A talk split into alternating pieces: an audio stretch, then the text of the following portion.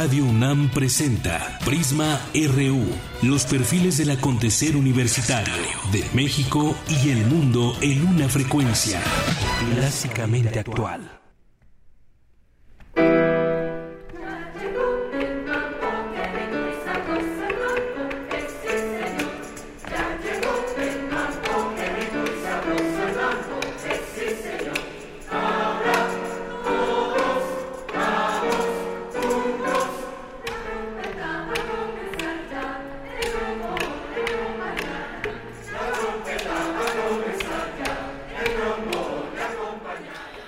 Buenas tardes, ¿cómo le va? Muchas gracias por sintonizarnos aquí en Prisma RU por Radio UNAM en nuestra frecuencia 96.1.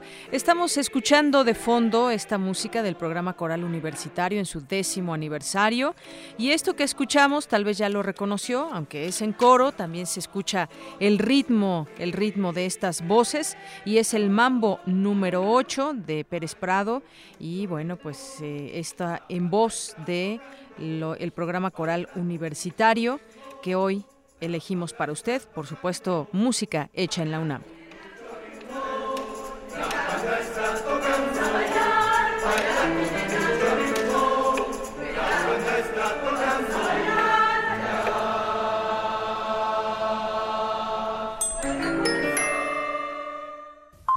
Portada RU.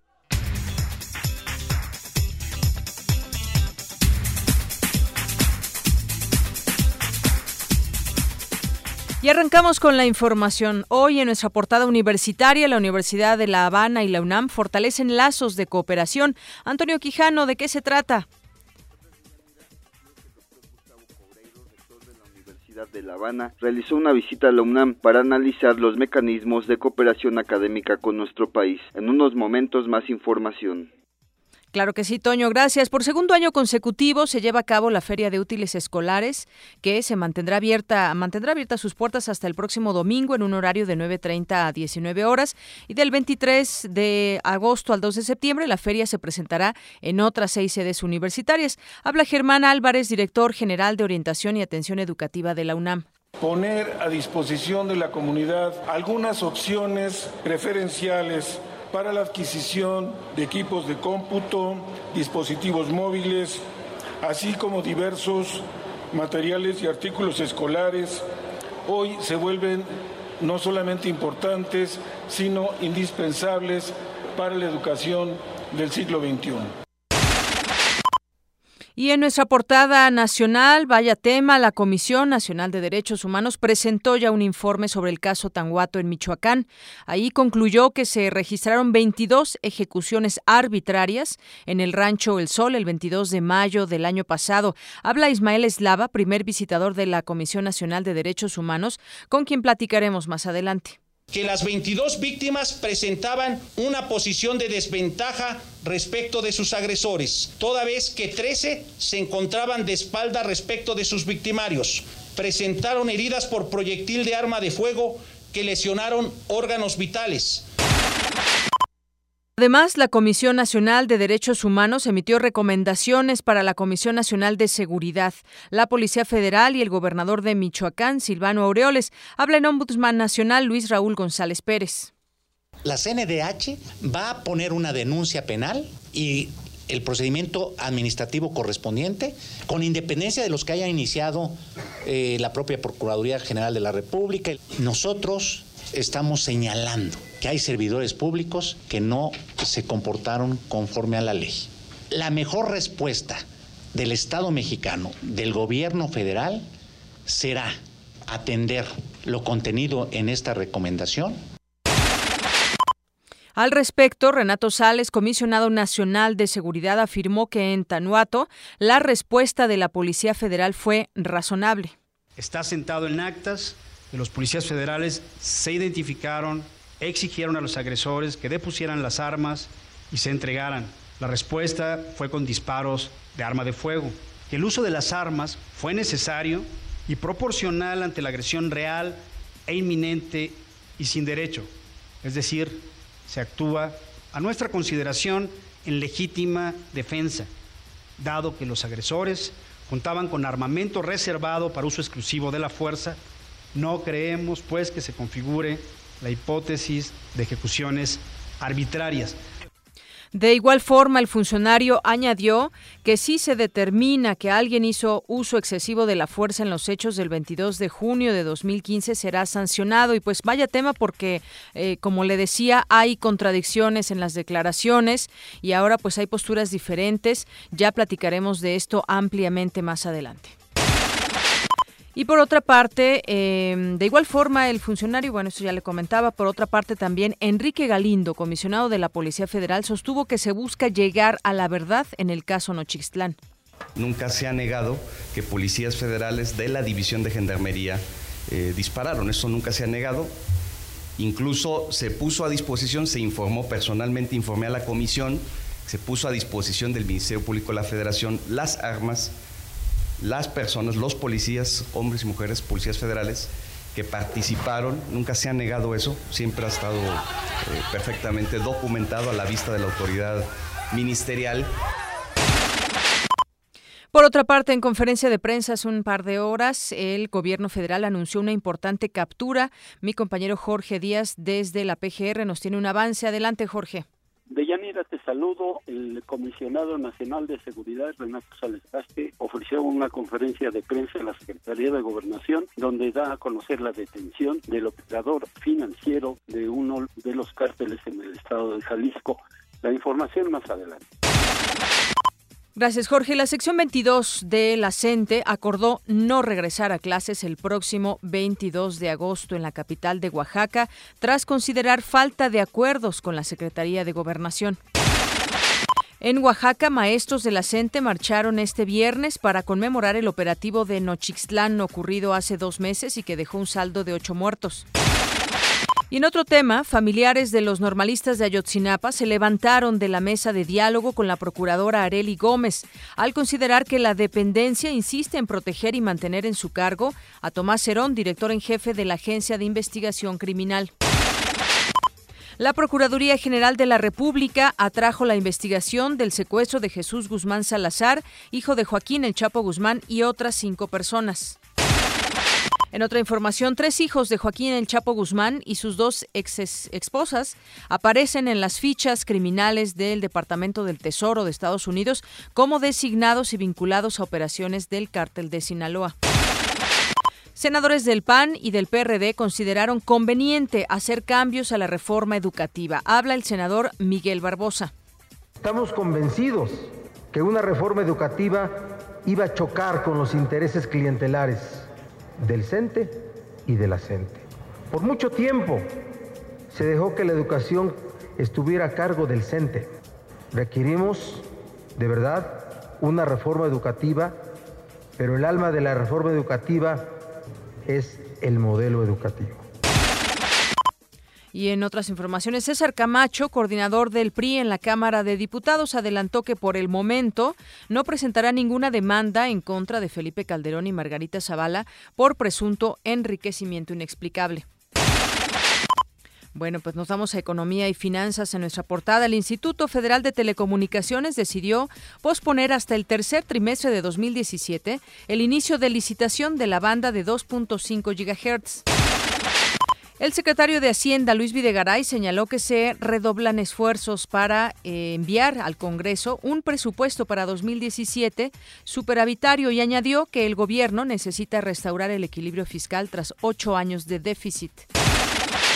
Y en nuestra portada internacional, Trump aceptó la renuncia de su jefe de campaña, Paul Manafort, quien fue acusado de cabildear a favor de un partido prorruso en Ucrania. El diario The New York Times publicó que representantes republicanos temen que la retórica incendiaria de Trump podría espantar a los votantes moderados republicanos y hacerlos perder su mayoría en la Cámara Alta. La expresidenta de Argentina, Cristina Fernández, aseguró que la administración de Mauricio Macri ha provocado una crisis social en su país. Primero, unidad, porque además, mis queridos compatriotas, con las cosas que están pasando, con esta inflación que se ha disparado, con la inseguridad, con el tarifazo y podría seguir durante horas. También con la generación de un Estado policial que persigue a los militantes políticos. Hoy mismo me hablaban de una bomba Molotov contra una unidad básica de los compañeros de juventud. Amnistía Internacional publicó un informe en el que documenta los crímenes de lesa humanidad cometidos contra decenas de personas en las cárceles de Siria. Y en nuestra información de portada cultural, con el fin de acercar la gran oferta cultural de la UNAM a la comunidad estudiantil, el programa Música en Territorio Puma ofrecerá 80 conciertos este semestre. Y el Palacio de Bellas Artes celebrará al escritor José Agustín en su cumpleaños número 72. Y tenemos un adelanto de la información deportiva de Zarpazo RU con Eric Morales. Eric, buenas tardes. Hola Deyanira y amigos de Prisma RU, buenas tardes. Hoy en nuestro Zarpazo le contaremos todos los detalles de la victoria de los Pumas de la UNAM en la Conca Champions. Además, tendremos lo más destacado de la jornada olímpica y esta noche el mexicano Diego del Real buscará una medalla en la final del lanzamiento de martillo. Esta y otra información más adelante en Zarpazo RU. Muchas gracias, Eric. Y bueno, es la una con 15 minutos. Le platicábamos al respecto de este tema de Tanuato y lo que se ha conocido en las últimas horas y también pues estas contradicciones que de pronto vemos entre lo que está señalando la Comisión Nacional de Derechos Humanos y lo que está señalando el gobierno federal eh, a través de las dependencias que le hemos mencionado. Y bueno, tengo la línea telefónica, le agradezco mucho, nos tome esta llamada al presidente municipal de Tanuato, precisamente allá en Michoacán, José Ignacio Cuevas. Presidente municipal, muy buenas tardes, bienvenido a este espacio. Buenas tardes, una aclaración nada más, soy presidente municipal, mi periodo terminó el 30 de agosto del año pasado, ahorita ya está en funciones una nueva administración. Ah, muy bien, muchas gracias. Es eh, Usted estuvo justamente todavía cuando se dieron estos hechos allá en Tanuato.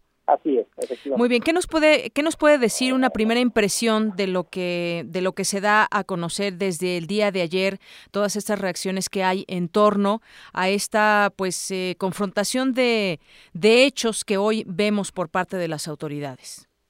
Creo que fue algo que ya en mi momento que tuve que expresar, lo manifesté.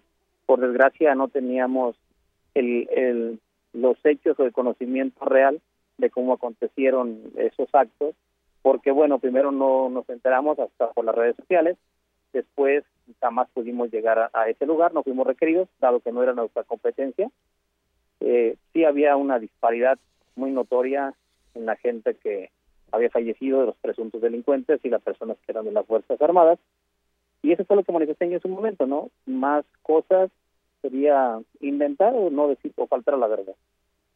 Efectivamente, por una parte estamos viendo lo que las recomendaciones que está haciendo la Comisión Nacional de Derechos Humanos, que ya presentó este informe sobre el caso Tanuato allá en, en Michoacán, y bueno, dijo y afirma que se registraron estas 22 ejecuciones arbitrarias en este rancho, pero por su parte la Comisión, el, perdón, la Comisión Nacional de Seguridad y la Policía Federal han eh, señalado pues una cuestión distinta, que tal vez pues sí tomen en cuenta estas recomendaciones pero también dice, por ejemplo, Renato Sales, que en Tanuato la respuesta de la Policía Federal fue razonable.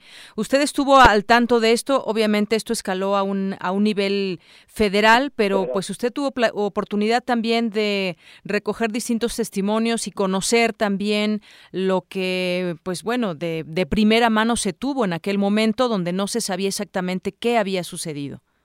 Sí, tuve por el cargo que ostentaba en ese momento la, necesidad de estar más enterado de todo esto, por obviamente por la preocupación de un acto de esa naturaleza. La gente tiene muchas dudas, los que ahora tienen o se pronuncian en el sentido que fue una ejecución. Quiero pensar que se hacen investigaciones, hicieron investigaciones y que el día de hoy pueden manifestar que esta situación de esa manera. Y en el aspecto de que no sí se acepta, pero no se reconozca, pues era postura diferente ¿no? del, gobierno. Yo no puedo ni decir que está correcta la apreciación de derechos humanos por la presión del gobierno federal, eh, porque ahí van a chocar, están chocando, entiendo, por la declaración de cada uno de ellos, este, pero quiero pensar, repito, que se hizo una investigación adecuada y que derechos humanos tendrá fundamentos para estar pronunciándose en la forma que lo está haciendo. Muy bien. Estamos platicando con el expresidente municipal de Tanuato, allá en Michoacán, José Ignacio Cuevas. En su momento le pregunto qué información recibió de primera mano de manera inmediata. ¿Cuál fue el hecho que usted eh, en su momento recibió como noticia? Mm, si no mal recuerdo, esa pregunta me la hicieron hace más de un año. Yo les dije que ese día teníamos dos días o tres días sin servicio de telefonía celular ese día tuve yo sesión de ayuntamiento, que es una de las funciones que se tienen que estar realizando, y en el transcurso de esta me empiezan a informar que hay un tiroteo en esta en este espacio o en este rancho sin tener conocimiento real de los hechos porque todo era por redes sociales. Repito no había teléfono. Yo me comunico con el que era mi director de seguridad en ese momento. Él estaba de descanso ese día le avisan también a él ya como a las 10 de la mañana, lo que estaba, 8 de la mañana, perdón, lo que estaba ocurriendo, y de ahí para adelante lo que yo empecé a conocer fue más por redes sociales hasta que se restableció la comunicación telefónica, y es cuando me manifiestan, incluso yo de manera equivocada, vi una cifra que me habían pasado de gente que había fallecido en ese momento, que era muy por debajo de la que al final eh, se tuvo ya como cifra oficial. Muy bien. Yo recuérdanos por qué no había telefonía celular en ese momento lo ignoramos, lo, ignoramos, tuvimos dos días sin ese servicio. Y bueno, pues eh, finalmente yo terminaré con esa pregunta durante su mandato. ¿Qué nos puede decir de Tanuato? Ahí es un, una zona, ¿cómo es esta zona con respecto al crimen organizado? ¿Qué problemas se enfrentó en su momento? Nosotros también lo dije, Tanuato no es un lugar que, que por desgracia se ha, por desgracia se ha manejado mucho en las redes sociales esta, esta etapa o esta acontecimientos que se dieron. Es un, lugar de gente trabajadora, un lugar que alberga mínimo 8 o 10 mil empleos de gente que viene a trabajar al campo, gente que viene de otros de otros estados incluso y del mismo estado de Michoacán a trabajar en, los cultivos que aquí se dan, ¿no? Que son hortalizas, tomate, chile, cebolla. Eso es, esa es la gente de aquí. Eh, lo que se ha relacionado con el organizado, quiero pensar que no es privativo de Tanuato, son grupos que tienen conflictos entre ellos, que ya conocemos la gran mayoría de, ciudadanos de México, no de Tanuato, pero en sí la gente del municipio de Tanuato es gente que se dedica a trabajar. Muy bien. Bueno, pues eh, esto sucedió ya hace más de un año y bueno, usted nos da cuenta de lo que en su momento recibió como información de primer impacto y ahora pues esta opinión al respecto de lo que ya se conoce después de todas estas investigaciones que ya han llevado más de un año y que están confrontando a las propias a las propias autoridades. Pues yo le agradezco muchísimo, José Ignacio Cuevas, nos haya tomado esta llamada. Para servirle. Muy buenas tardes. Buenas tardes, hasta bueno, pues ahí el expresidente municipal de Tanuato en Michoacán. Más adelante retomaremos detalles de, de este tema. Campus RU.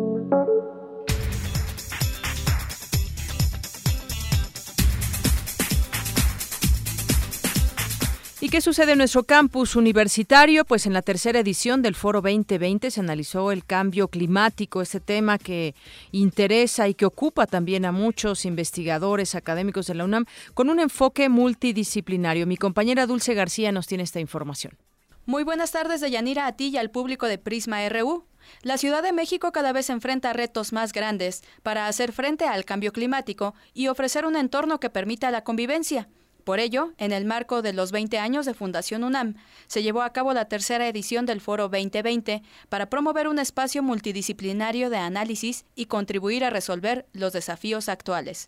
Habla Dioniso Mid, presidente de la Fundación UNAM. Temas muy sugerentes, temas muy interesantes, desde el desafío alrededor de los problemas de contaminación que se viven en ciudades como estas, hasta las posibilidades de encontrar un entorno de cultura, un entorno de vivencia que permita que todos tengamos aquí un lugar mejor para vivir. El cambio climático también puede tener impactos en nuestra salud, expuso Ana Rosa Moreno Sánchez, académica de la Facultad de Medicina de la UNAM. La contaminación ambiental está dentro de los primeros 15 factores de riesgo atribuibles a causas de mortalidad en México.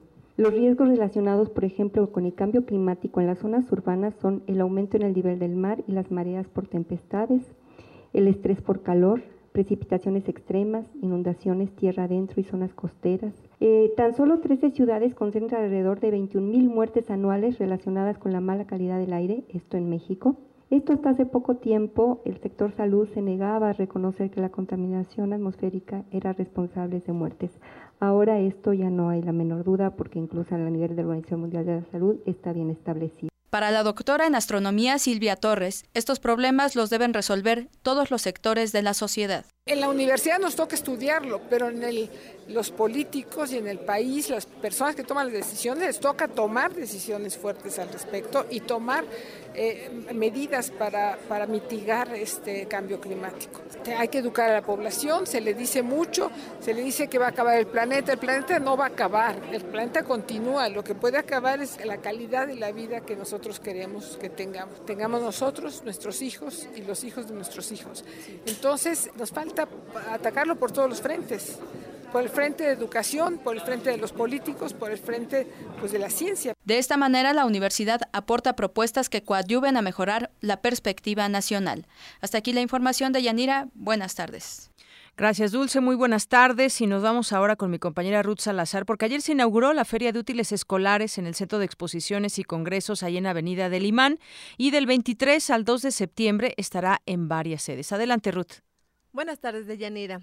Por segundo año consecutivo en el Centro de Exposiciones y Congresos UNAM se inauguró la Feria de Útiles Escolares y Cómputo 2016. Germán Álvarez Díaz de León, titular de la Dirección General de Orientación y Atención Educativa, resaltó la labor organizativa del comité responsable para coadyuvar en el aprendizaje de los universitarios. Poner a disposición de la comunidad algunas opciones preferenciales para la adquisición de equipos de cómputo, dispositivos móviles, así como diversos materiales y artículos escolares, hoy se vuelven no solamente importantes, sino indispensables para la educación del siglo XXI. Con el objetivo de acercar los beneficios de la feria a otras áreas de la UNAM, del 23 de agosto al 2 de septiembre se presentará en otras seis sedes con un horario de 9.30 a 18 horas. Los días 23 y 24 estará en la Escuela Nacional Preparatoria Plantel 5 José Vasconcelos, del 24 al 26 en la Facultad de Estudios Superiores Zaragoza, el 26 y 25 en la ENEP 8 Miguel Schulz, del 29 al 31 en la FES Acatlán y finalmente el 1 y 2 de septiembre en la NEP 2 Erasmo Catellanos V y en el Colegio de Ciencias y Humanidades Vallejo. Para Radio UNAM, Ruth Salazar.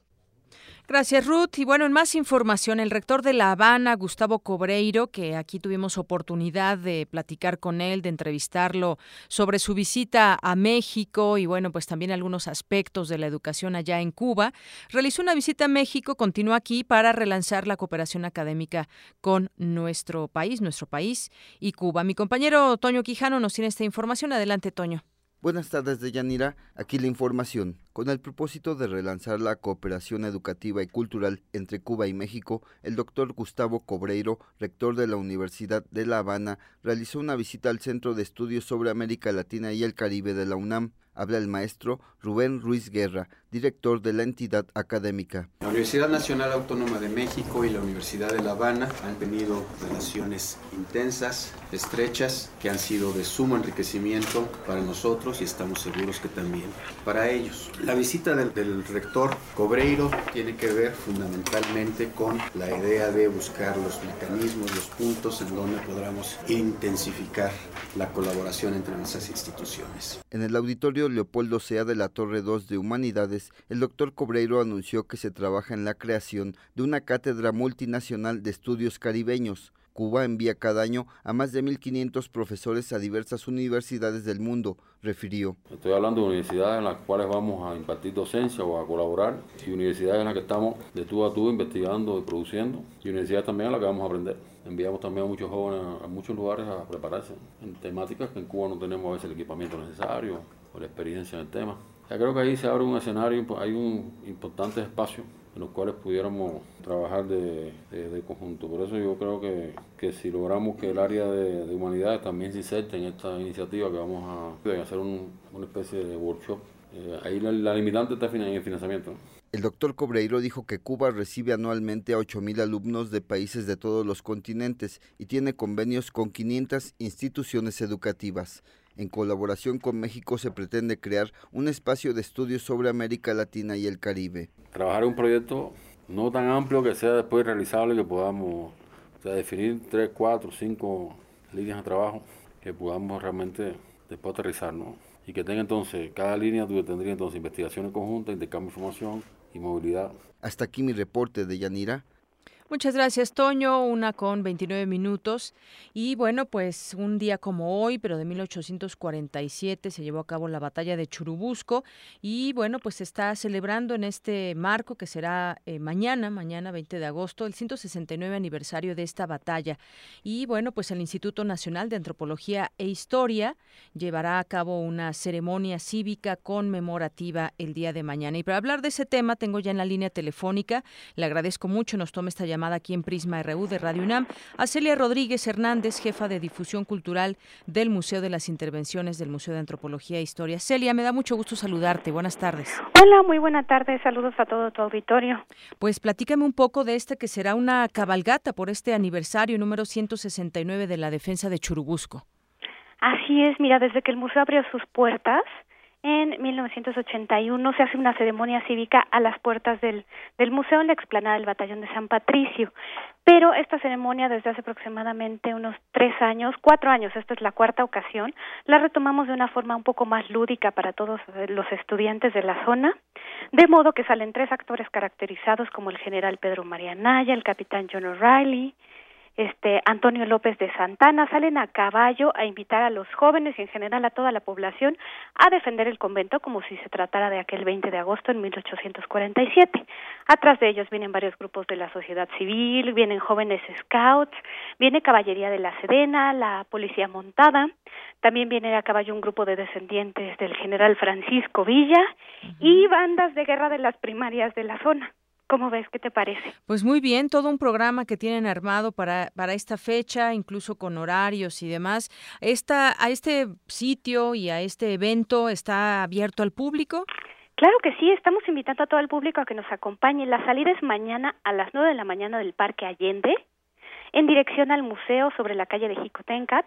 Y después aquí a las 10 de la mañana, 10 y cuarto aproximadamente, estaremos realizando la ceremonia cívica, en donde nos va a acompañar el jefe delegacional de Coyoacán, nos van a acompañar por parte de Secretaría de Cultura, la Embajada de Irlanda, por supuesto, porque en esta historia están muy involucrados eh, los San Patricios, Vamos a tener una pequeña lectura y una participación de la banda de gaitas del batallón de San Patricio. Bueno, pues se escucha muy bien. Pues nada más rápidamente ya para, eh, para que la gente que nos esté escuchando se decida también a ir. Platícanos un poquito, ponnos en, contexto de esta batalla de Churubusco justamente. Bueno, pues en esta, en la batalla de Churubusco es cuando el general Antonio López de Santana encomienda la defensa del inmueble. Aquí se hizo un fuerte militar y se le encomienda al general Anaya, al general Rincón, defienden el inmueble cuando llegan los norteamericanos, pero bueno, pasa algo muy curioso. Unas horas antes llega el general Antonio López de Santana, deja parque, pero no sirve para las armas de los mexicanos, únicamente para los irlandeses que sabíamos que, que venían con el ejército norteamericano y desertaron al parecerles una batalla injusta. Entonces, bueno, en algún momento de la batalla se quedan sin parque. Entonces no les queda más que rendir el convento y pues se conoce mucho esta historia, ¿no? Que a la entrada le preguntan al general Anaya que en dónde está el parque y él contesta muy indignado que si hubiera parque ellos no estarían aquí. Muy bien, bueno, pues ahí está para que tengamos este contexto y pues bueno, la gente que nos está escuchando está invitada, está invitada para el día de mañana a partir de las nueve, ahí nos decías en el Parque Allende, el inicio de esta cabalgata histórica. Sí, Parque Allende, y más tarde nos pueden acompañar a las 10 de la mañana a la ceremonia en el convento o a muchas actividades que vamos a tener en el museo. Pueden venir a conocerlo, vamos a tener visitas guiadas. A las 12 una conferencia sobre la batalla y a la una vamos a presentar un cancionero sobre toda la música de la expedición punitiva cuando entran buscando a Pancho Villa. La resistencia popular no se, no se hizo esperar, entonces tenemos mucha música de ese periodo y pues en fin, los invitamos a que nos acompañen. Estas actividades en la explanada y en el portal de peregrinos son gratuitas. Muy bien, bueno, pues muchas gracias Celia, te agradezco mucho que nos hayas dado toda esta información y ahí la invitación queda abierta a todo nuestro público. Gracias, pues los esperamos. Estamos a una calle del Metro General Anaya. Muy bien. Muchas gracias. Hasta luego. Hasta luego. Buenas tardes, Celia Rodríguez Hernández, jefa de difusión cultural del Museo de las Intervenciones del Museo de Antropología e Historia. Una con 34. Vamos a hacer un corte y regresamos.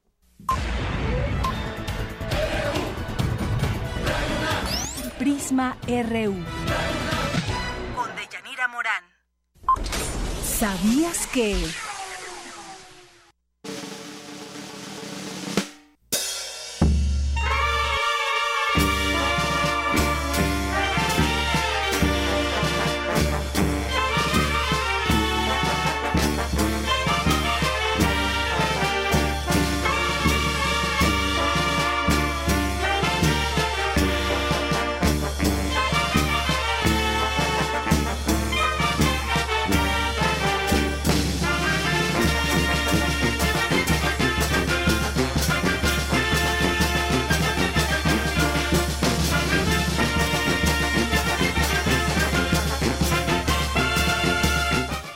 Regresamos y estamos escuchando esta música que se llama La Chichera, es de la banda UCR de Santa Cruz, una danza parrandera, así también se denomina, de este disco Salón Tropical, Lo que baila Costa Rica.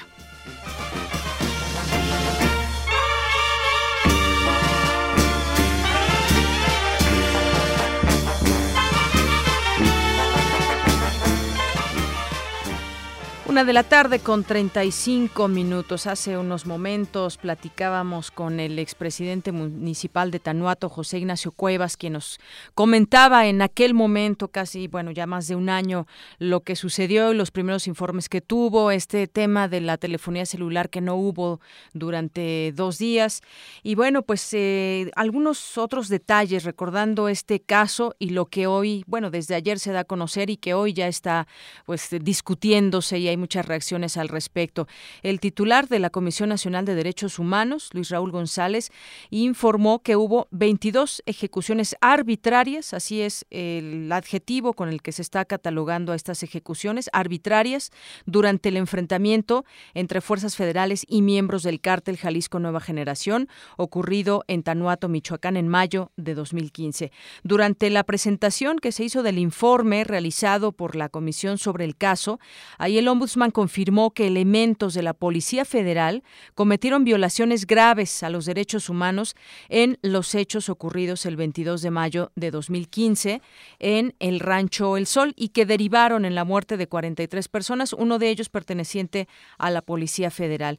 González Pérez indicó que hubo ejecuciones arbitrarias derivadas del uso excesivo de la fuerza, manipulación de evidencias y tratos indignos, al menos a dos cuerpos, además de tortura y tratos crueles e inhumanos a los tres detenidos en el Rancho El Sol, quienes afirmaron pertenecer al cártel Jalisco Nueva Generación. De igual modo, continuando con todos estos datos que también hoy, hoy se sabe con más detalle, determinó que la Procuraduría General de Justicia del Estado de Michoacán incurrió en violaciones menos graves a derechos humanos debido a que las necropsias que realizó contienen irregularidades y que los familiares de las víctimas mortales denunciaron cómo tenían a los cadáveres en el piso, sobre acerrín, con hielos. Dos de estos cadáveres fueron quemados arbitrariamente por elementos de la Policía Federal y otro sujeto más fue quemado vivo. Así que bueno, estos son pues los detalles que hoy se pueden conocer. En el expediente de la Comisión Nacional de Derechos Humanos, conformado por 31 tomos, se llegó a la conclusión de que la Policía Federal incurrió en falsedad, además, en los informes que emitió sobre las circunstancias en que ocurrieron los hechos de Tanuato, pues hubo manipulación del lugar de los hechos. Aseguró que tienen identificados plenamente a los elementos que participaron en el operativo y que inicialmente llegaron a 41 elementos al rancho, quienes irrumpieron mientras sus ocupantes se encontraban dormidos. Posteriormente, luego de la muerte de uno de ellos y que otro resultara herido, arribaron 50, 54 elementos más y un helicóptero artillado en el que viajaban cinco elementos más. En total, en el operativo participaron 100 elementos de la Policía Federal y además solicitó se investigue de igual modo, imparcialmente y con estricto apego a derecho, la muerte del elemento de la Policía Federal y las circunstancias en las que fue herido otro elemento más. El primer visitador general de la Comisión eh, Ismael Eslava informó que la investigación del caso realizó eh, una investigación exhaustiva de los documentos y evidencias integrados en la carpeta de investigación, así como publicados en medios, todos analizados por peritos acreditados. Y al hacer una recapitulación de los hechos afirmó que no se confirmó la versión oficial de cómo ocurrieron los hechos debido a la falta de veracidad en los informes de los elementos de la Policía Federal sobre las circunstancias en las que se desarrolló el operativo y no se acreditó el supuesto enfrentamiento armado sobre la carretera Nogales, México. Bueno, como vemos, es una situación grave. El pues el tema de que no coinciden estas versiones que da por una parte, eh, pues la parte oficial y lo que está ahorita señalando, pues derivado de una investigación la propia Comisión de los Derechos Humanos. Además, también aseguró el primer visitador que por lo menos dos de los fallecidos fueron obligados a mirar la ejecución de tres más, ya que fueron llevados al interior de la casa. También se detectó que hay al menos que al menos 16 cuerpos recibieron disparos por la espalda y desde el helicóptero mismo que en total disparó 4.000 proyectiles a la casa y la, la, bodega del rancho. Así es, 4.000 proyectiles, con lo que provocó un incendio en el cual dentro de la bodega murió una persona durante el enfrentamiento, 42 presuntos integrantes de este cártel y un policía federal murieron. De acuerdo con reportes oficiales, el rancho El Sol, un predio de 102 hectáreas, era utilizado por el cártel y fue descubierto tras la persecución de una camioneta con hombres armados. Es decir, y en conclusión, se llegó que pues se dijo o se dice en este documento que la Policía Federal incurrió en falsedad de los informes que emitió sobre los hechos de Tanuato, puesto que hubo manipulación del lugar de los hechos y colocación de armas en 16 cadáveres, así como reubicación de otros siete cuerpos. Bueno, también, eh, pues en este mismo tema, Renato Sales Heredia, titular de la Comisión Nacional de Seguridad, aseguró que se aceptará en sus términos la recomendación de la Comisión Nacional de Derechos Humanos sobre este caso, pero negó que los hechos ocurridos en mayo de 2015, donde murieron un policía y 42 presuntos criminales, haya habido ejecuciones extrajudiciales. Aclaró que ninguno de los 13 puntos recomendatorios de la Comisión Nacional hace referencia a ejecuciones sumarias y, por el contrario, se hace referencia a que la Comisión Nacional de Seguridad apoyen las investigaciones en curso que realizan autoridades vinculantes como la PGR. Dio una conferencia de prensa, además, ya escuchábamos su voz al inicio de esta emisión, y aseguró que en los hechos Tanuato, de Tanuato la Policía Federal actuó en legítima defensa y el uso de sus armas fue bajo los principios de necesidad, racionalidad y proporcionalidad. Bueno, pues como vemos, y yo insisto mucho en esta parte, los la información que tiene la Comisión Nacional de Seguridad, la propia eh, Policía Federal está muy distante a lo que hoy conocemos por parte de la Comisión Nacional de los Derechos Humanos. Así que, pues bueno, todo un caso que se tendrá no solamente que seguir las eh, deberían seguir las recomendaciones, sino de verdad llegar al pues hasta el fondo de este asunto, porque no, no, en su momento se alzó la voz, se dijo todo por parte también de las, de las familiares y de gente que, pues afortunadamente pudimos escuchar sus voces, que fueron testigos de lo que se vivió ahí y dista mucho de lo que nos han dicho las autoridades. Bueno, y me voy a otro tema, me voy a otro tema, ya tengo la línea telefónica Felipe de la Cruz, vocero de los padres de los estudiantes desaparecidos de Ayotzinapa. Felipe de la Cruz, bienvenido, buenas tardes. Buenas tardes, gracias por el espacio. Bueno, pues yo le quiero preguntar, ayer se levantan de esta mesa de diálogo con la PGR, ustedes han insistido en el tema de Tomás Herón que se vaya de este cargo porque ha obstaculizado las investigaciones y ha obstaculizado pues que todo continúe su paso para tratar de saber dónde finalmente están los estudiantes. ¿Qué es lo que nos puede decir? Porque yo le, yo le diría, depende de una persona que, que sigan o no en esta negociación. Bueno, no depende de una persona, definitivamente. Depende de la voluntad y de que se cumplan las leyes, ¿no? Como se debe de hacer en México. Hasta hoy tenemos un año, casi 11 meses, luchando incansablemente para lograr llegar a la verdad y que se pueda hacer justicia. Sabemos por el informe de los expertos y de manera científica que Tomás Herón de Lucio no ha ayudado nada a saber la verdad y que bueno ha puesto obstáculos exactamente para poder nosotros encontrar la verdad. Tenemos tres meses exigiendo la separación para que sea investigado y si es responsable, bueno, que tenga que pagar por sus delitos, pero tal parece que hoy el gobierno de México insiste en que la verdad no se sepa mantener en el cargo a Tomás Herón de Lucio y bueno, los que tenemos la necesidad somos nosotros. Bien, eh, ¿se suspende de manera temporal o definitiva este diálogo con la, con la Procuraduría General de la República?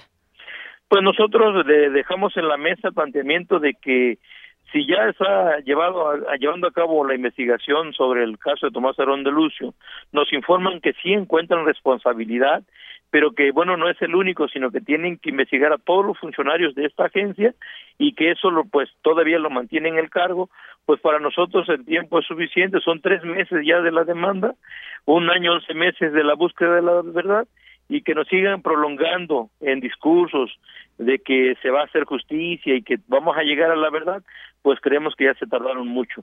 Por eso le dijimos que en cuanto no tengamos respuesta a esta demanda, bueno, pues así vamos a detenernos un poco, pero se comprometieron a que la brevedad posible darían término al proceso y nos informarían. A ver, Felipe de la Cruz, la Procuraduría General pues señala que ya ha ofrecido avances en esta investigación que se que se efectúa también y que pues ustedes han señalado a Tomás Herón Lucio, director jefe de la Agencia de Investigación Criminal, de haber manipulado evidencia relacionada con el caso de los estudiantes. Respecto a ello, pues bueno, se le lleva una investigación interna. Ustedes hasta el momento tienen avances de, de esta de esta investigación a, él. Pues lo que nos informaron ayer es de que sí había eh, responsabilidades de Tomás Herón de Lucio en eh, lo que nosotros demandamos, pero que no pueden separarlo del cargo porque no es el único, sino que hay otros funcionarios que participaron sobre la tortura de otros 17 detenidos y otras cuestiones que, pues para nosotros son insuficientes. Lo que nosotros vemos es de que se mantiene la idea de que entre más tiempo pase, pues mejor no para ellos. A nosotros le dijimos a, la procuradora que son un año, casi dos años, y que desde el momento en que supimos que fue en abril de la participación de Tomás en el río San Juan sembrando las bolsas, exigíamos que se separara del cargo para que pudiera ser investigado y conforme a la ley, bueno, ser castigado. Pero tal parece que Tomás Herón de Lucio tiene más poder que la misma procuradora, porque él se mantiene firme, quitaron a Murillo Karen como procurador, a él lo mantienen en el lugar y eso pues a nosotros pues no nos da mucha confianza. Eh, como hemos visto a lo largo de todo este tiempo, ya eh, pues que se van a cumplir dos años, hemos visto que pues se han dado a conocer distintas verdades y distintas investigaciones, incluso pues eh, todo este armado que ustedes señal, han señalado de, Tomás Herón de Lucio, de haber hecho pues inventado, yo no sé, sembrado estas bolsas de las que usted se refiere ahí en el río San Juan, ¿en qué parte exactamente están atorados que no les permiten avanzar en estas negociaciones? ¿Desde dónde usted ve que está atorada esta investigación?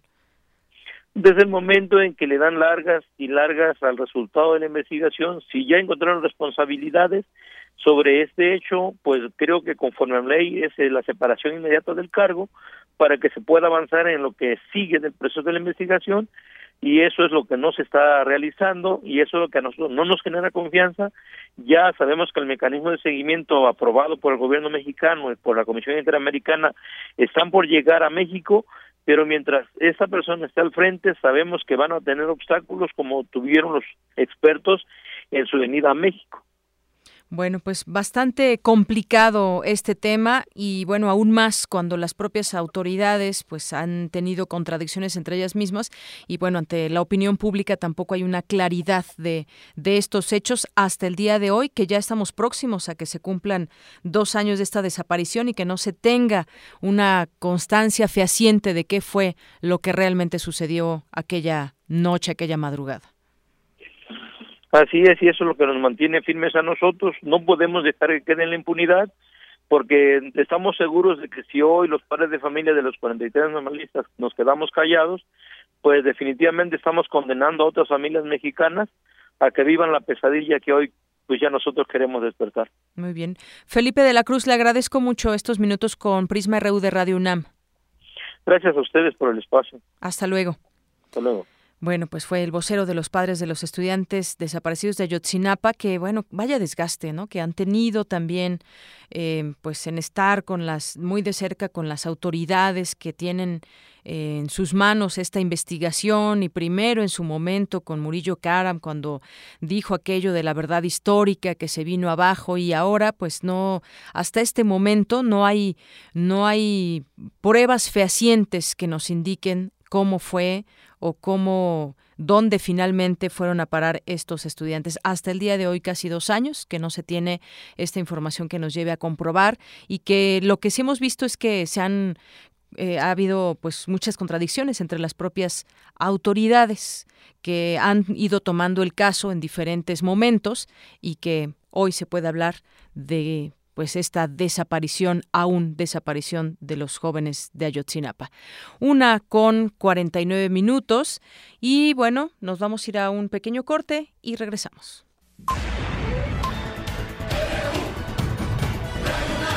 Prisma RU. Con Deyanira Morán. Arte y cultura.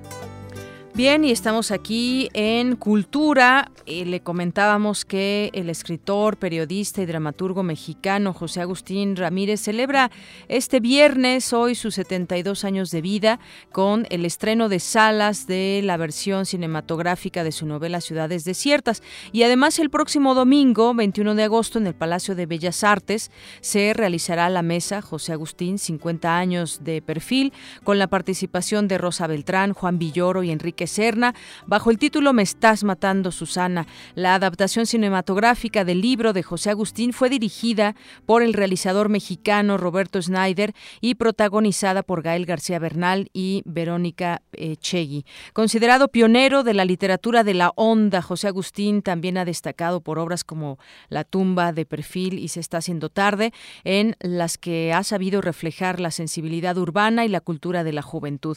Influido por la generación beat estadounidense, creó el movimiento La literatura de la onda, distinguido por usar un lenguaje coloquial, sin censura, con tópicos como el inconformismo y el sexo. José Agustín nació el 19 de agosto de 1944 en Acapulco, Guerrero. Durante su infancia migró a la Ciudad de México, donde efectuó sus estudios primarios y parte del nivel medio superior en el plantel 7 de la Universidad Nacional Autónoma de México. A la edad de 11 años escribió su primer cuento y elaboró un diario informativo para su grupo escolar, así como un periódico de la colonia donde vivía, al que tituló Ecos de Palenque. Y de acuerdo con el portal escritores cinemexicano.unam, debido a su temprano interés por la escritura y por la literatura, José Agustín publicó su primera novela, La tumba, en 1964, cuando tenía 20 años de edad, y demostró que poseía un estilo de escritura muy ameno y de fluida lectura. Posteriormente fue estudiante de la segunda generación del Centro Universitario de Estudios Cinematográficos, el CUEC, en 1965 y al año siguiente fue becario del Centro Mexicano de Escritores, mismo en el que realizó su segunda novela de perfil y ha colaborado en diversos medios de comunicación, tanto en la televisión como en impresos. El 19 de diciembre de 2011, el autor fue condecorado en la Residencia Oficial de Los Pinos por el entonces presidente Felipe Calderón con el Premio Nacional de Ciencias y Artes. Zarpazo RU.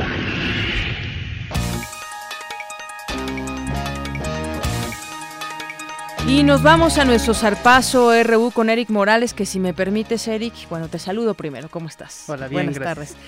Y, y tenemos todavía cuatro pases dobles, tenemos cuatro pases dobles. Si usted quiere ir a ver Pumas contra Monterrey el próximo domingo al mediodía, lo único que tiene que hacer es llamarnos al 5536-4339, 5536 4339. Pumas contra Monterrey para que vaya a echar porras al equipo de la UNAM. Ahora sí, Eric, adelante. Así es, nos vamos con la información deportiva porque ayer los Pumas de la UNAM vencieron dos goles a cero al equipo Honduras Progreso en la jornada 2 de la Liga de Campeones de la CONCACAF. Los goles universitarios fueron autoría de Eduardo Herrera y el español Saúl Berjón. Luego del encuentro, Herrera celebró la participación de nueve canteranos del cuadro de la UNAM. Es un objetivo que tenemos también el, clasificarnos en ella y, bueno, la importancia también que en este torneo están teniendo juego varios jugadores de cantera, varios jugadores jóvenes que, que bueno, están aprovechando su oportunidad y, que me da, me da gusto porque eh, haciendo bien las cosas en este torneo después también tendrán oportunidad en la liga. Además dijo estar contento por el gol que marcó de chilena. Sí, la verdad que lo disfruté, lo disfruté mucho. Eh, el balón me quedó ahí a media altura, la quise controlar de pecho, me quedó un poco alta. No la pensé dos veces y salió como salió. Lo disfruté mucho y, bueno, es uno de los goles que más me ha gustado. Con esta victoria, el Club Universidad es líder del Grupo A con seis puntos, producto de dos triunfos y se encuentra a un paso de los cuartos de final. Y ahora nos vamos con información olímpica porque muy buenas noticias para México. En este momento se corre el kilómetro 19 de la prueba de caminata de 20 kilómetros y Lupita González está en la punta, en la punta de, esta prueba. Está pegadita a, las chinas que están en segundo y tercer lugar. Ahí va cambiando la posición, pero prácticamente están a milésimas de segundo. Y en este momento Lupita González está en la punta de esta prueba. Pues que le vaya muy bien a Lupita González. Oye, pero tradicionalmente también en estas caminatas México ha tenido en su momento buenos lugares. Ojalá que este año no sea la excepción con Lupita. Así es, y esperemos que caiga la, segunda medalla para, para, México, que puede ser la de oro. En este momento, kilómetro 19, falta uno, Lupita González está en pues primer lugar. Es, eh, es decir, más a, como a qué hora terminará esta caminata en más o menos en yo creo que en dos minutos, en tres dos minutos, minutos, más Híjole, pues a lo mejor, mira, si nos tardamos tantito, igual si parece, el resultado. Si te parece, nos vamos con una nota de mi compañero Isaí Morales, porque cada competencia deportiva tiene atletas que tienen historias increíbles. Por ejemplo, no sé si recuerdas al velocista Oscar Pistorius, quien en un accidente perdió las piernas y corría con prótesis en los campeonatos mundiales de atletismo y en los mismos Juegos Olímpicos. Si te parece, vamos a escuchar esta nota de mi compañero Isaí Morales. Buenas tardes, Deyanira, Eric, amigos de Prisma RU. El próximo domingo terminarán los Juegos Olímpicos de Río de Janeiro 2016, que nos dejarán la remembranza de dos históricos, Michael Phelps y Usain Bolt. Mientras récords mundiales se han roto, México aparece en el medallero solo con una presea de bronce, fruto del esfuerzo individual del pugilista Michel Rodríguez, quien tuvo que pedir apoyo económico en las calles para reunir fondos y cubrir los gastos de su formación. La justa deportiva puso de manifiesto que la grandeza de deportistas no solo se mide por las medallas, sino por la singularidad de la condición humana. Al respecto, hemos visto casos como el de una tiradora de arco que a los 54 años de edad debutó en Juegos Olímpicos, o un monje budista que compitió en canotaje. ¿Y qué decir de la nadadora Gaurika Singh, que a los 13 años fue la deportista más joven de los 10.000 atletas participantes? Oscar Kirmes es otro ejemplo. El gimnasta lleva muchas banderas en su corazón. Su madre es sueca, su padre es estonio. Él nació en Islandia y representa a Finlandia. La tiradora brasileña Yanis Teixeira debutó a los 54 años. En los Juegos de Beijing 2008 fue comentarista de una televisora brasileña y en Río fue la atleta más longeva. Antes de iniciar sus entrenamientos, el canoísta japonés Kazuki Yasawa rezó y la explicación es muy simple, es un monje budista. Por esto y mucho más, Río 2016 quedará en la memoria colectiva. Para Radio UNAM, Isai Morales. Muchas gracias Isaí. Y bueno, ayer también le comentamos que el boxeador Misael Rodríguez le dio a México su primer medalla en esta justa veraniega. El pugilista le dedicó la presea a su mamá. Escuchemos lo que dijo. Y pues ser el, primer deportista que le da la medalla a México me llena mucho de orgullo. Este, como saben, pues se la dedico siempre a mi madre yo le dije una vez que iba a ganar una medalla, yo pensaba que iba a ser en fútbol, pero pues se da en boxeo, igual la medalla vale lo mismo. Y bueno, pues también en unos momentos más iniciará la preliminar de los clavados de la plataforma de 10 metros, donde participarán los mexicanos Iván García y Germán Sánchez. Mucha suerte a los conacionales que pues estarán compitiendo de manera individual en esta prueba que siempre le ha dado muchas medallas a nuestro país y sigue la expectativa por Lupita González, quien en el kilómetro 19 está peleando la medalla de oro contra las participantes de China. Es decir, ya falta bien poquito para que podamos conocer quién se lleva la medalla de oro. Mía, estoy. Vamos mientras rápidamente con, con mi compañera Ruth Salazar que nos tiene información de lo que ha sido esta primera hora y lo que viene para la segunda. Aquí miren, ya lo abrí por internet. Ahorita estamos pendientísimos ya a punto de llegar. Adelante, Ruth. Gracias, Deyanira. Buenas tardes y a ti y a todo nuestro auditorio. Este es el resumen. En la primera hora de Prisma RU, el expresidente municipal de Tanuato, Michoacán, José Ignacio Cuevas, habló sobre el informe que presentó la Comisión Nacional de Derechos Humanos los que ahora tienen o se pronuncian en el sentido que fue una ejecución. Quiero pensar que se hacen investigaciones, hicieron investigaciones y que el día de hoy pueden manifestar que esta situación de esa manera. Y en el aspecto de que no se acepta, pero no se reconozca, pues era postura diferente ¿no? del, gobierno. Yo no puedo ni decir que está correcta la apreciación de derechos humanos por la presión del gobierno federal, eh, porque ahí van a chocar, están chocando, entiendo, por la declaración de cada uno de ellos, pero quiero pensar, repito, que se hizo una investigación adecuada y que derechos humanos fundamentos para estar pronunciándose en la forma que lo está haciendo. Hace, hace, unos minutos Felipe de la Cruz, vocero de los padres normalistas desaparecidos de Ayotzinapa, explicó por qué para ellos es tan importante el cese del jefe de la Agencia de Investigación Criminal de la PGR. Pues nosotros dejamos en la mesa el planteamiento de que si ya está llevado a, llevando a cabo la investigación sobre el caso de Tomás Arón de Lucio, nos informan que sí encuentran responsabilidad, pero que bueno, no es el único, sino que tienen que investigar a todos los funcionarios de esta agencia y que eso lo, pues todavía lo mantienen en el cargo, pues para nosotros el tiempo es suficiente, son tres meses ya de la demanda, un año, once meses de la búsqueda de la verdad y que nos sigan prolongando en discursos de que se va a hacer justicia y que vamos a llegar a la verdad, pues creemos que ya se tardaron mucho. Quédense con nosotros en la segunda hora de Prisma RU. Ismael Eslava, primer visitador de la Comisión Nacional de Derechos Humanos, dará detalles sobre las graves violaciones que encontraron en Tanuato, Michoacán. Además, en Zarpazo RU, Eric Morales nos traerá un resumen del, del rendimiento de la delegación mexicana en los Juegos Olímpicos Río 2016.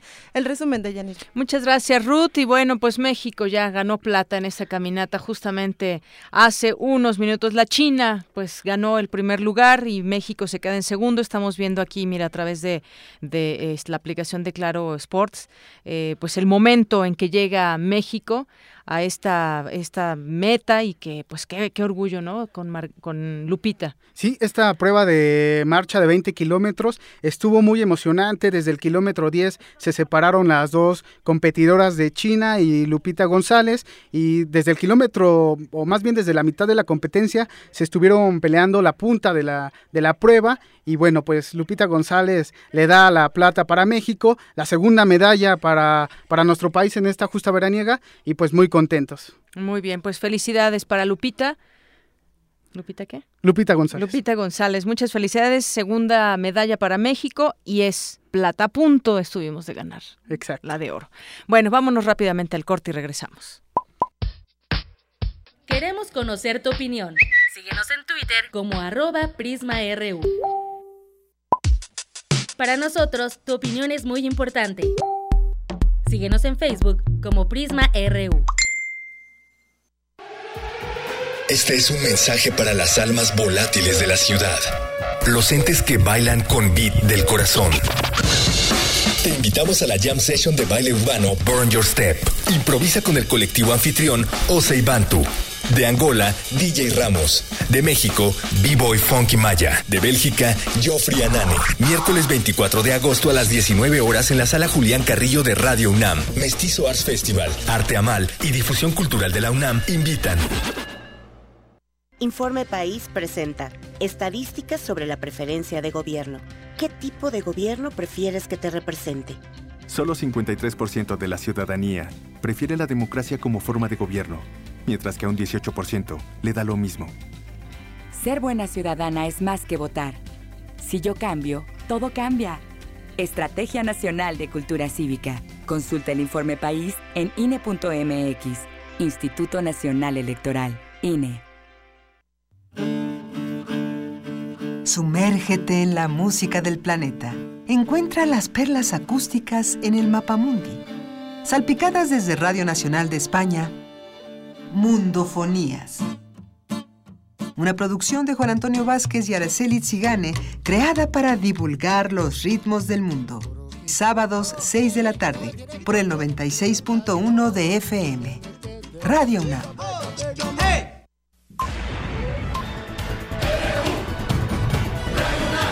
Prisma RU. Con Deyanira Morán.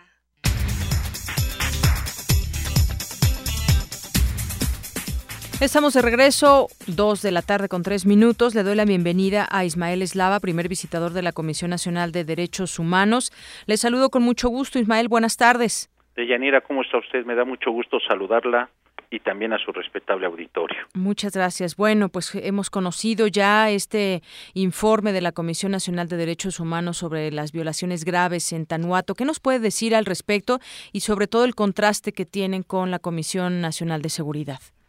Pues mire, fundamentalmente debo de decirles que del conjunto de evidencias con que contó la Comisión Nacional, que creo que es muy importante que se tenga presente que nuestro expediente es de poco más de once mil fojas y el documento recomendatorio que ayer se notificó a las autoridades destinatarias, entre ellas a la Comisión Nacional de Seguridad, consta de 954 fojas.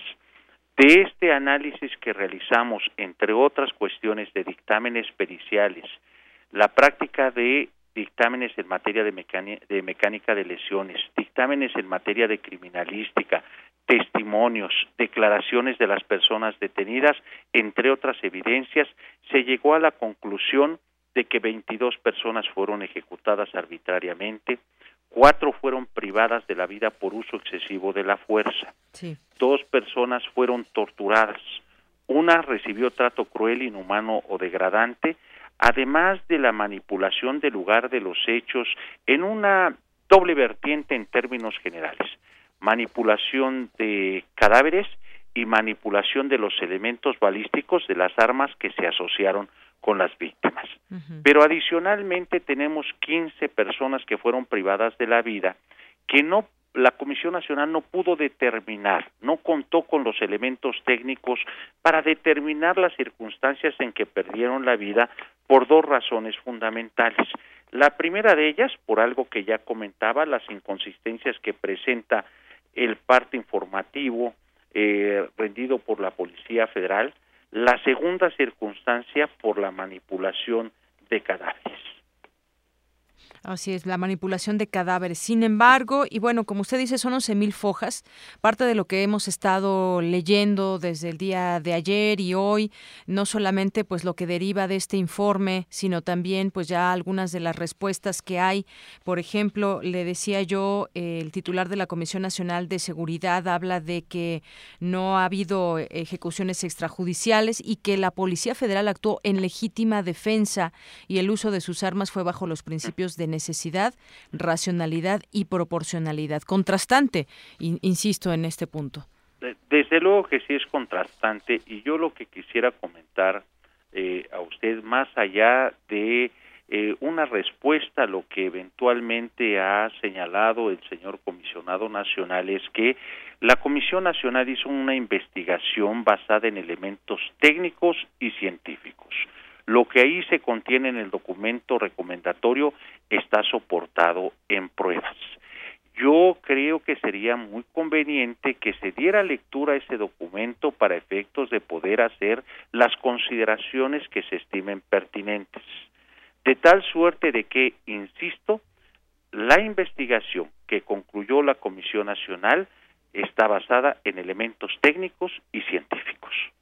Eso que usted dice es muy importante, está derivado en estos eh, eh, pruebas técnicos científicos, que eso pues cuenta mucho dentro de este expediente y dentro de lo que se conoce que fueron como, como los hechos. Ahora dicen, bueno, pues que sí van a tomar en cuenta estas recomendaciones, que es lo que hace la Comisión Nacional de Derechos Humanos, y bueno, pues vamos a ver, porque ahí aquí aún queda pues resarcir daños y que mm, pues gente que haya actuado de manera eh, fuera de la ley, pues tendría que estar pagando las consecuencias de esos hechos. Usted lo ha señalado de manera muy acertada.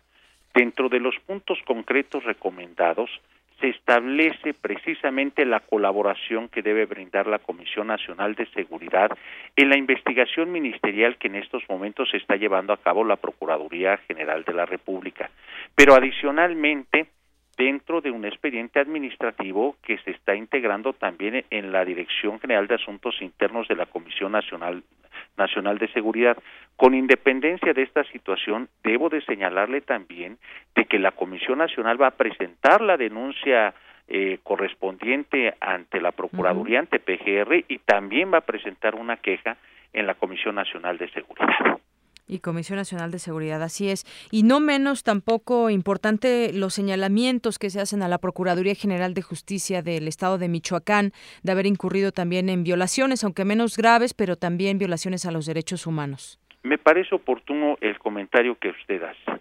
Yo creo que es importante distinguir entre las violaciones graves a derechos humanos que en el documento recomendatorio se señalan respecto de la Policía Federal respecto de otras violaciones que no se consideraron violaciones graves, que son las imputadas a servidores públicos de la Procuraduría General de Justicia del Estado. Fundamentalmente, ¿por qué razón?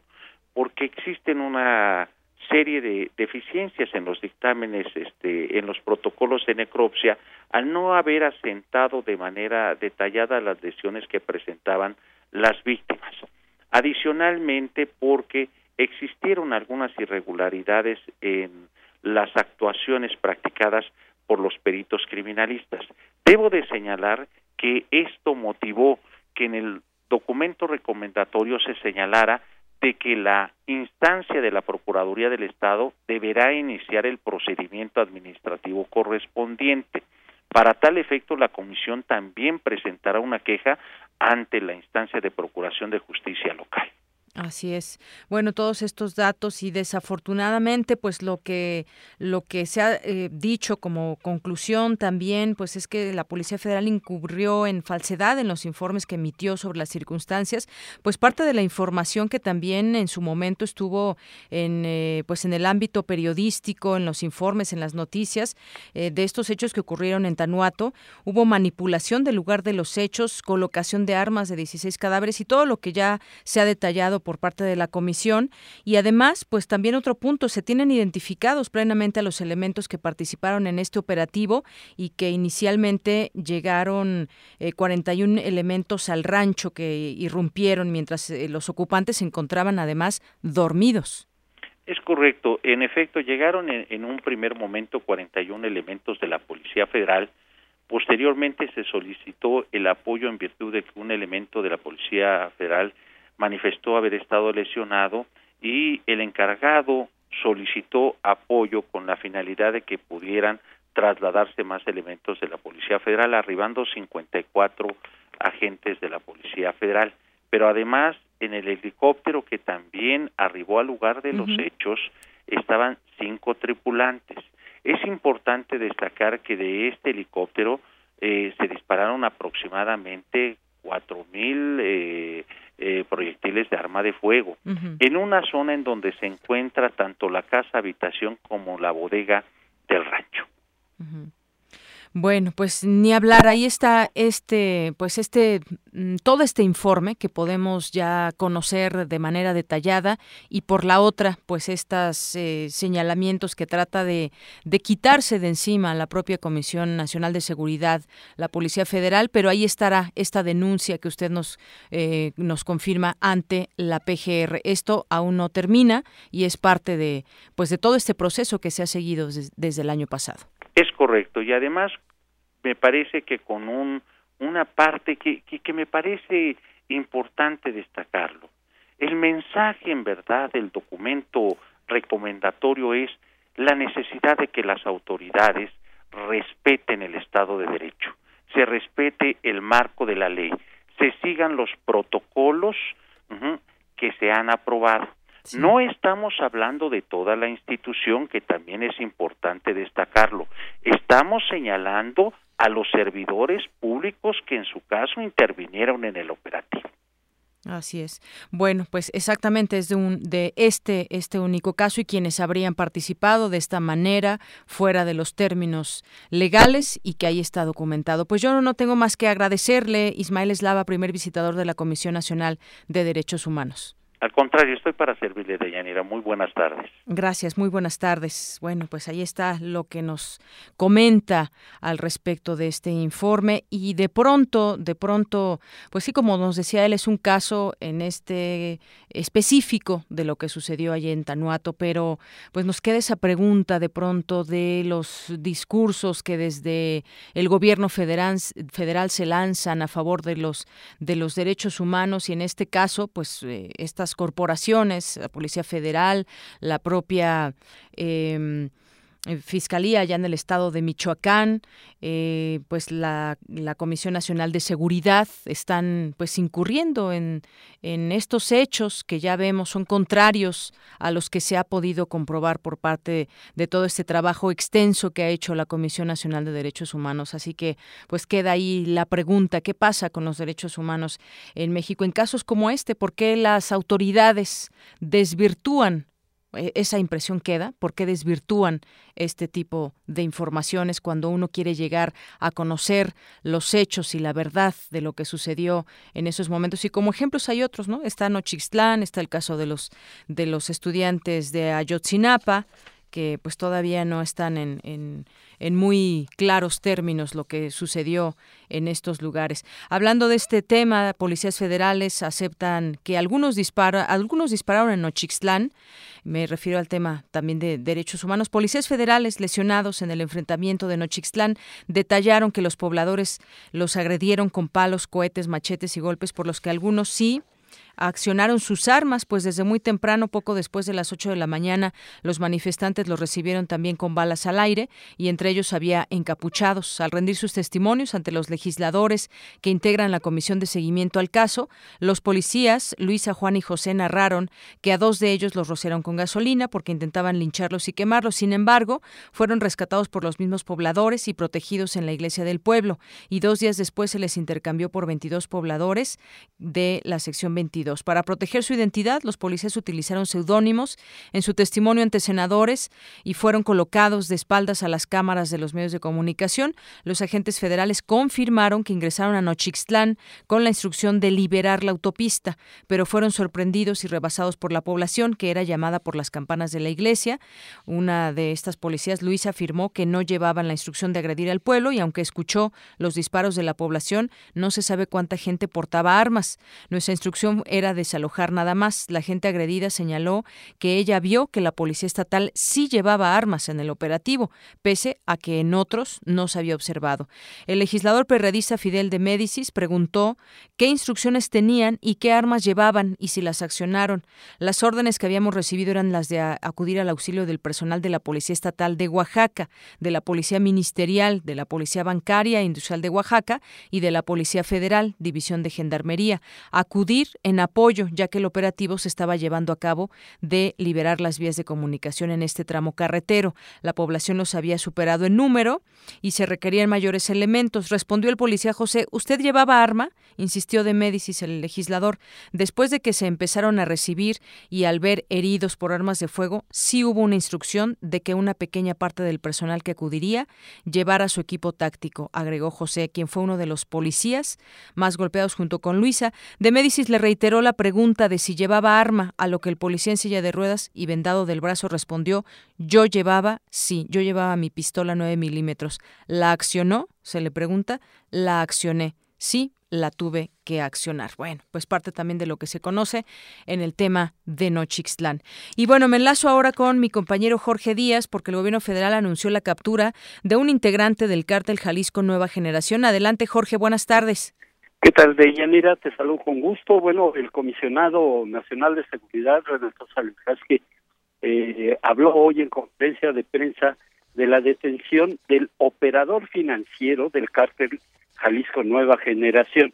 Eh, ¿Recuerdas que hay una lista de 122 objetivos principales que se trazó el gobierno federal? Bueno, este sujeto es el número 101. Al principio siempre eh, solamente se le mencionaba como Sergio N, pero nosotros tenemos ya el nombre completo de esta persona. Sergio Kurt Schmidt Sandoval.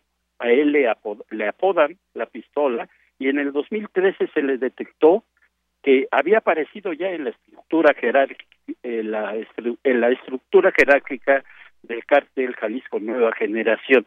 En los años 80 se inició como robabancos y también asaltaba transportes de valores. En 1980 fue el autor del asalto más cuantioso en el estado de Jalisco de en toda la historia del estado, donde se llevó 93 millones de pesos, él y su banda. Bueno, pues es el asalto más significativo en la historia del estado de Jalisco. Escuchemos lo que dijo Renato Sales Gasque al respecto. Fue detenido Sergio N. La detención fue realizada alrededor de las 4 de la mañana del 18 de agosto del 2016 en un inmueble ubicado en el fraccionamiento Bugambilias del municipio de Zapopan, en el estado de Jalisco, por fuerzas federales encabezadas por el ejército mexicano en presencia del agente del Ministerio Público adscrito al aceido.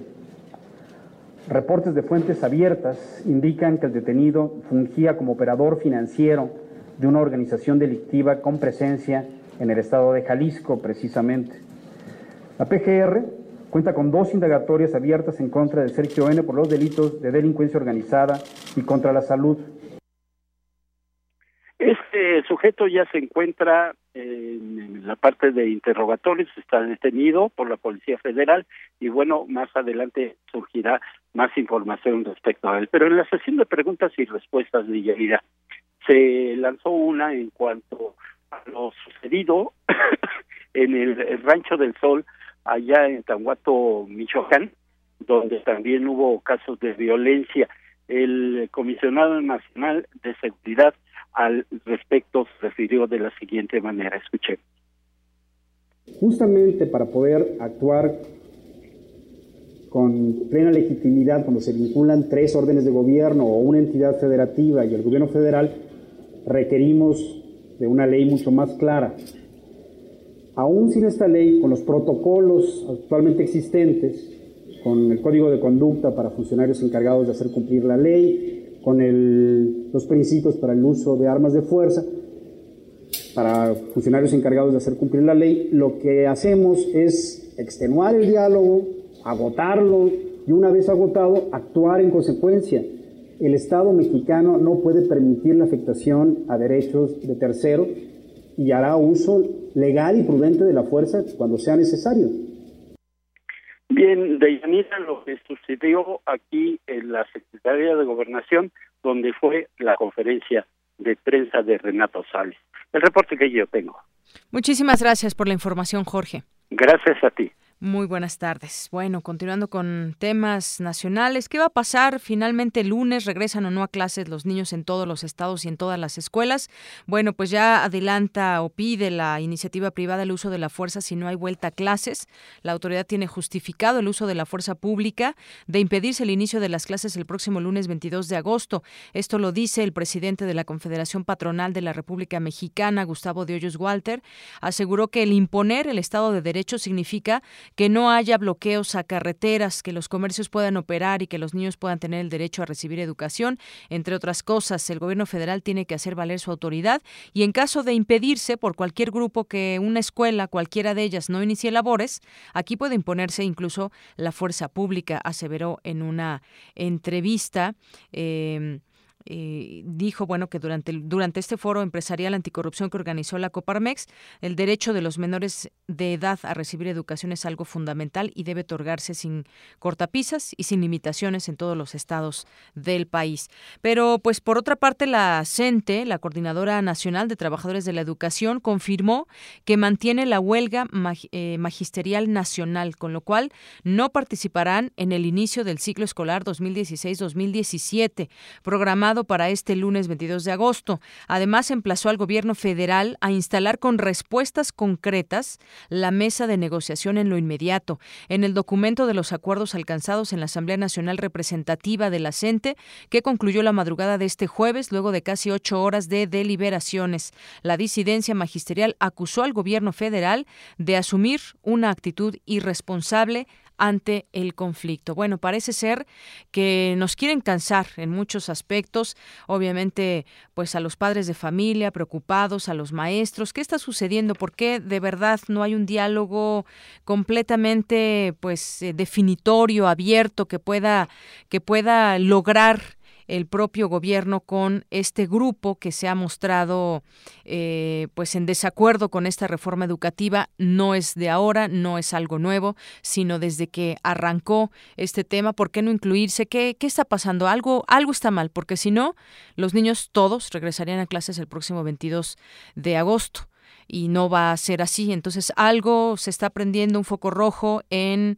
pues en el tema educativo, porque ahí, así sea una escuela, pues sí, se están perdiendo clases y eso no le gusta a nadie, eso pues hay que reconocerlo, pero tampoco nos gusta que no lleguen acuerdos y que se den a conocer eh, pues un modelo educativo donde no hay participación de, de todos y entonces empieza a ser una bola de nieve más grande, al grado de que hoy no tenemos una situación clara, eh, ha habido algunas declaraciones incluso de legisladores, autoridades, respecto a que tiene o que puede haber cambios, puede haber cambios en esta en esta reforma educativa, en estas leyes que se han eh, que se han ya aprobado, pero hasta el momento pues está pues no sé si decir empantanado, porque incluso esta semana misma hubo, hubo una, eh, una mesa de trabajo con líderes de la CENTE ahí en gobernación, pero pues el acuerdo fue que no llegaron, o bueno, el resultado fue que no llegaron a acuerdos. Esto es lo que ha sucedido en este, en este aspecto. Son las dos con 24 minutos y bueno, pues ahora me voy a ir con mi compañero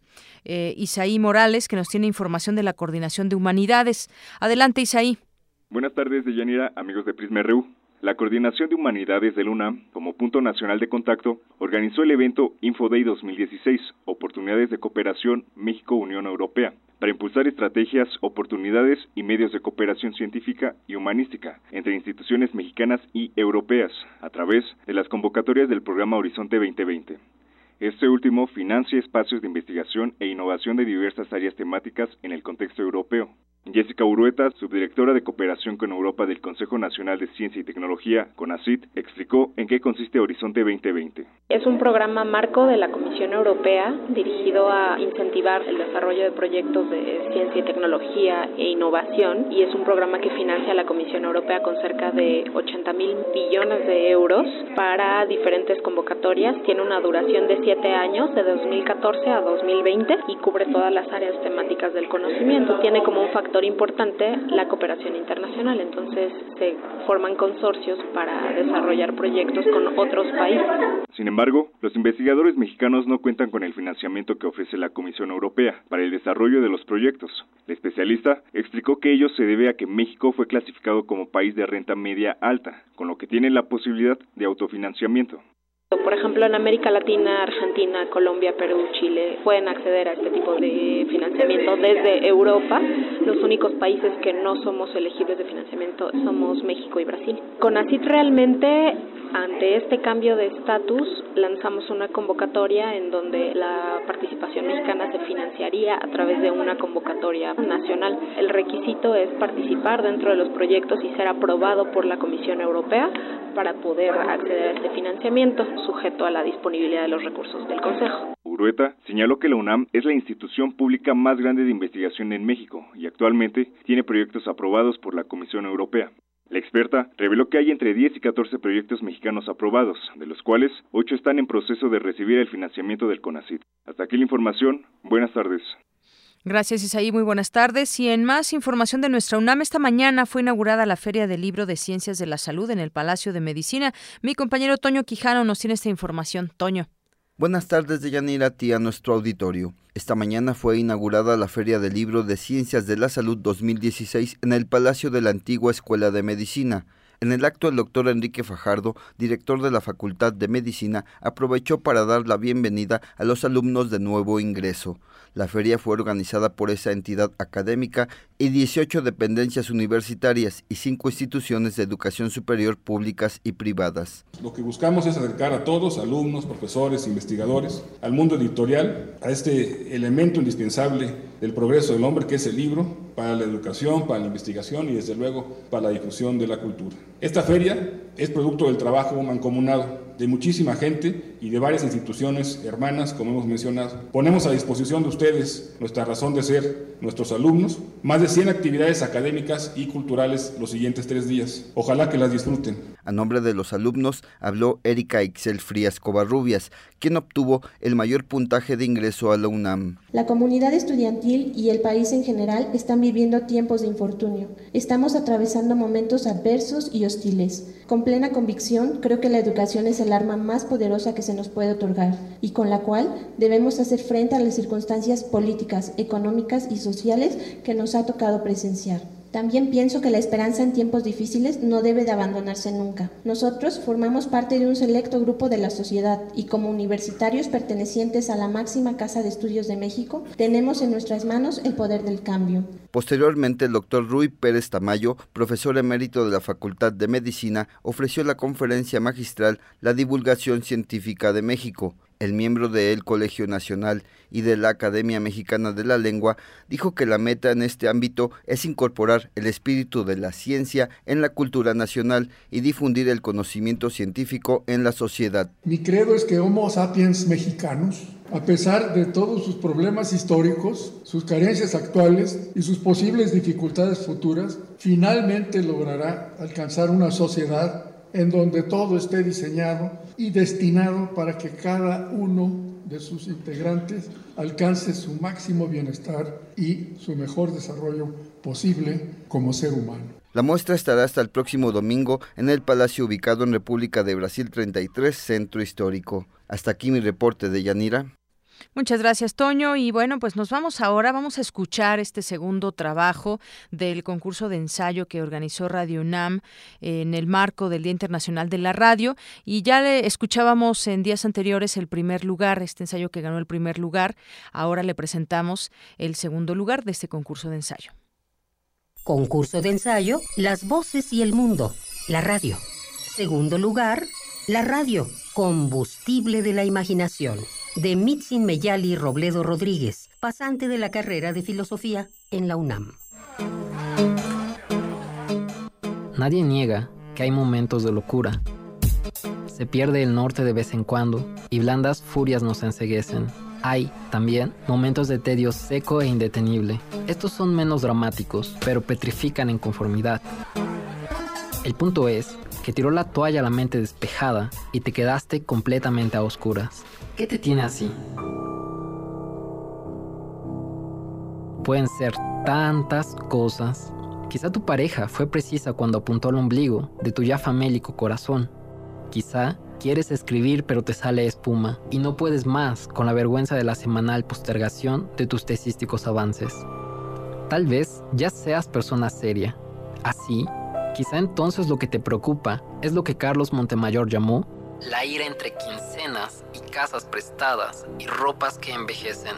A lo peor y te despiden y la posibilidad te tiene paralizado. En este total abandono de ti, has descendido en la escala de los seres y te has vuelto abyecto y cavernario. Incluso tu sensibilidad se obstina para no interrumpir tu ensimismamiento. ¿Dónde quedó tu capacidad de obrar, de siquiera ponerte en movimiento? Y si te dijera que hay una salida sencilla a todo esto, ¿la tomarías? Los sabios renacentistas creían que para preservar la buena salud del alma era necesario alimentarse bien, tomar aire bajo el sol, pero sobre todo escuchar música.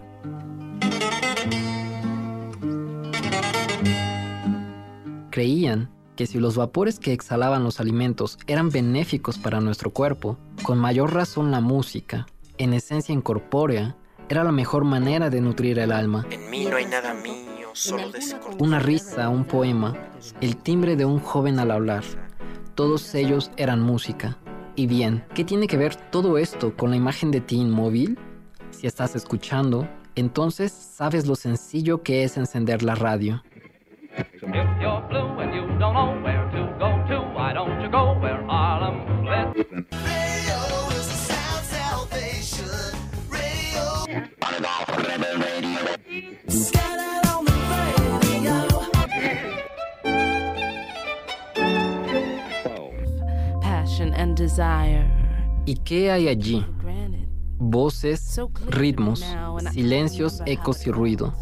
y carcajadas y gente y el mundo. Todo lo sonoro cabe allí y pareciera que todo el mundo tiene un sonido. Volvamos al embudo de tu mente. ¿Qué es ella, sino reina y soberana de nuestras facultades? Sin embargo, cercada por los problemas, cayó en arrebato y se enclaustró. Construyó murallas y laberintos, y todo ello en tu cabeza. Por fortuna, no somos solo calculadoras. Nos queda la imaginación. ¿Has notado que la radio es, de todos los medios, el que más echa a andar tu capacidad imaginativa? Entra en escena una voz. En mí no hay nada mío, solo descortisombra y un crujido que nos curme perfume. Y enseguida te descubres siguiendo las pistas hasta llegar a la forma de los labios, los ojos, todo. Mientras tanto, en alguna conglomerada vialidad al norte de la Ciudad de México. Así es como funciona. Hay momentos en que se pierde el horizonte. Cuando eso pase, prueba a prender la radio. Con seguridad algo, alguien, se escuchará. Y sin darte cuenta, habrás recuperado tu lugar en el mundo. Tu imaginación hará el trabajo. Y una vez despejado, podrás reincorporarte.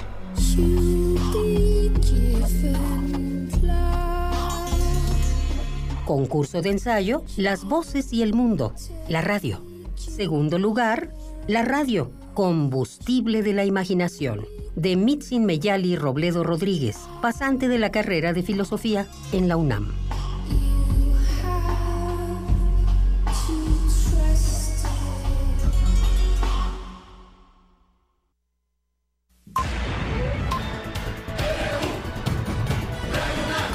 Prisma RU. Con Deyanira Morán. Queremos conocer tu opinión. Como arroba PrismaRU.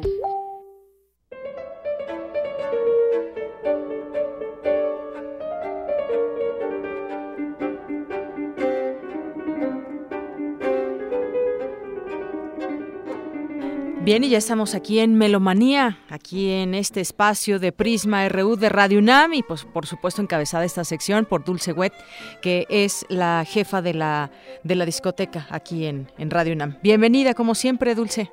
Muchísimas gracias, Deyanira. Bienvenidos todos a esta sección de Melomanía pura, el amor a la música. Hace exactamente un día como hoy, 19 de agosto, 135 eh, años de, 1900, eh, 1881 eh, nació el compositor y violinista rumano George Enescu. Y él, pese a que estudió, bueno, primero estudió en Viena, después estudió en París y tuvo mucha influencia, Foré fue su maestro y todo, pero no escribió en ese estilo.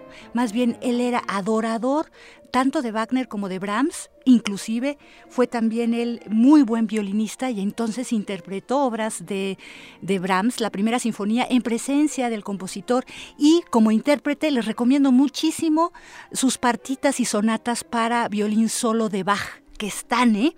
Pero lo que estamos escuchando es por lo que pasó a la historia. George Enescu pasó a la historia porque en ese momento eh, había una irrupción muy fuerte de lo que se llamó el nacionalismo en la música, con Stravinsky, por ejemplo, con Rusia. Bueno, pues Enescu, de su país rumano, adquiere muchísimo la habilidad, un poco a la manera de Bela Bartok y Soltan Kodai, de Em, abstraer todo el folclore de su tiempo y entonces ponerlo en este caso en la sonata número 3 para violín y piano que escuchamos al principio. Otra cosa importante que sucede el día de hoy, si quieren pasamos entonces a la música que vamos a escuchar, no se eh, sientan mal por esas estridencias. Eh, vamos a hablar de el doctor eh, Ignacio Bacalovera. Él presenta todo su disco, todo su disco presentísimo eh, el disco de Nacho Baco Alovera en la Fonoteca Nacional con el ensamble Liminar. Liminar es un ensamble sumamente versátil. Pueden ser dos, pueden ser tres, pueden ser seis, pueden ser veinte y presentan música nueva. Esta sí es, les digo, como lo más avangar que hay. Esto que estamos escuchando ahorita es una pieza para voz, clarinete, todos los instrumentos de cuerda que tiene Liminar, que son violín, viola y violonchelo, y en donde a mí me gustó mucho esta especialmente porque es una pieza que el compositor compone de tal manera que cada vez que se interpreta se escucha diferente y su duración también es diferente. Eh, Nacho Bacalovera, el doctor en música, pero que verdaderamente lo podemos sentir muy entrañable, vino aquí a, um, Radio UNAM y este, con todo el ensamble liminar por las noches nos cuentan que de 11 de la noche más o menos a 3 de la mañana, que no pasaban los aviones, podían precisamente grabar todo esto. ¿no? Entonces esto se presenta gratis totalmente en la Fonoteca Nacional. Hoy a las 7 de la tarde hay una mesa de presentación y después el concierto completo del disco. Así que si tienen un poquito de tiempo, eh, Coyoacán es maravilloso, pues los invitamos a que estén ahí en la sala Murray Sheffer. Y vamos entonces, ¿qué les parece? A, a, Vamos a eh, tener una entrevista. sí, vamos a tener una Pues yo quisiera, porque he estado, siempre estoy escuchándolos también, pues al mismo tiempo, para ver cómo vamos todos, pues por supuesto. Y este, pues en este marco de las atrocidades a veces que suceden en derechos humanos y, y, bueno, especialmente por las desapariciones, en este caso de mujeres, yo quisiera hablar de los tres casos de lo que se compone esta ópera María, Marea Roja. Vamos a tener la intervención de Diana Circe, que es la compositora, y también de Alejandro Román, que es el dramaturgo. Ellos nos van a decir muchas cositas. son entrevistas breves, van a ser cuatro minutos en total, pero antes que vayamos a eso, solo quiero hablar de los tres casos que son este, tomados en esta ópera. Esto se presenta nada más este fin de semana, mañana sábado a las 7 de la noche y el domingo a las 6 en el Centro de las Artes, en el Teatro de las Artes, en Río Churubusco y Tlalpan. Bueno, eh, son tres casos. La primera es Cassandra Bravo, enfermera, violada y asesinada por su padrastro el 3 de diciembre del 2014 en Michoacán. Blanca Montiel, quien murió por una bala perdida al trasladarse en un taxi cuando les disparaban a los estudiantes de, Ayotzinapa en Iguala, en Guerrero, el 26 de septiembre del 2014, el segundo caso. Y el tercero, Nadia Vera, antropóloga social, activista y promotora cultural, quien huyó de Veracruz porque su vida corría peligro, fue asesinada el 31 de julio del 2015 en la colonia Narvarte de la Ciudad de México, junto a los fotos, al fotoperiodista Rubén Espinosa y a otras tres mujeres. Marea Roja se refiere a los feminicidios que suceden sobre todo en Guerrero, Michoacán y Veracruz tenemos eh, la desaparición de una mujer en México cada tres horas con 20 minutos, ¿no? Y las cifras son espantosas, verdaderamente.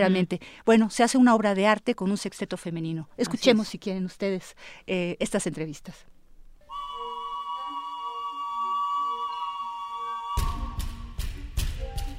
Hola, ¿qué tal? Quisiera primero que nada dar las gracias a Prisma RU y a Deyanira Morán por esta invitación y también darle las gracias a ustedes, a esta audiencia que está escuchando hoy acerca de este proyecto que es la ópera Marea Roja. Yo soy Diana Circe, soy compositora y cantante mexicana. Marea Roja es una ópera que está escrita para una dotación de nueve instrumentos con electrónica en vivo y seis cantantes que son miembros del ensamble Tumbenpash dirigidos por Jorge Cosatl. Esta dotación es especial en esta ópera, pues utilizo saxofón, oboe, flauta, cuerdas, percusiones y muchas de las voces están también combinadas con la electrónica que a veces interactúa con ellas. Esta ópera es una ópera que es acerca de las mujeres desaparecidas en México y trata de tres casos. Uno es el de Blanca Montiel, el otro es Cassandra Bravo y el tercero es Nadia Vera. Y se ubica en los estados de Guerrero, Michoacán y Veracruz, que son estados que tienen mar. Los invito a estas únicas dos funciones este sábado 7 y domingo a las 6 de la tarde en el Teatro del Centro Nacional de las Artes. Muchas gracias y hasta luego. Yo soy Diana Circe.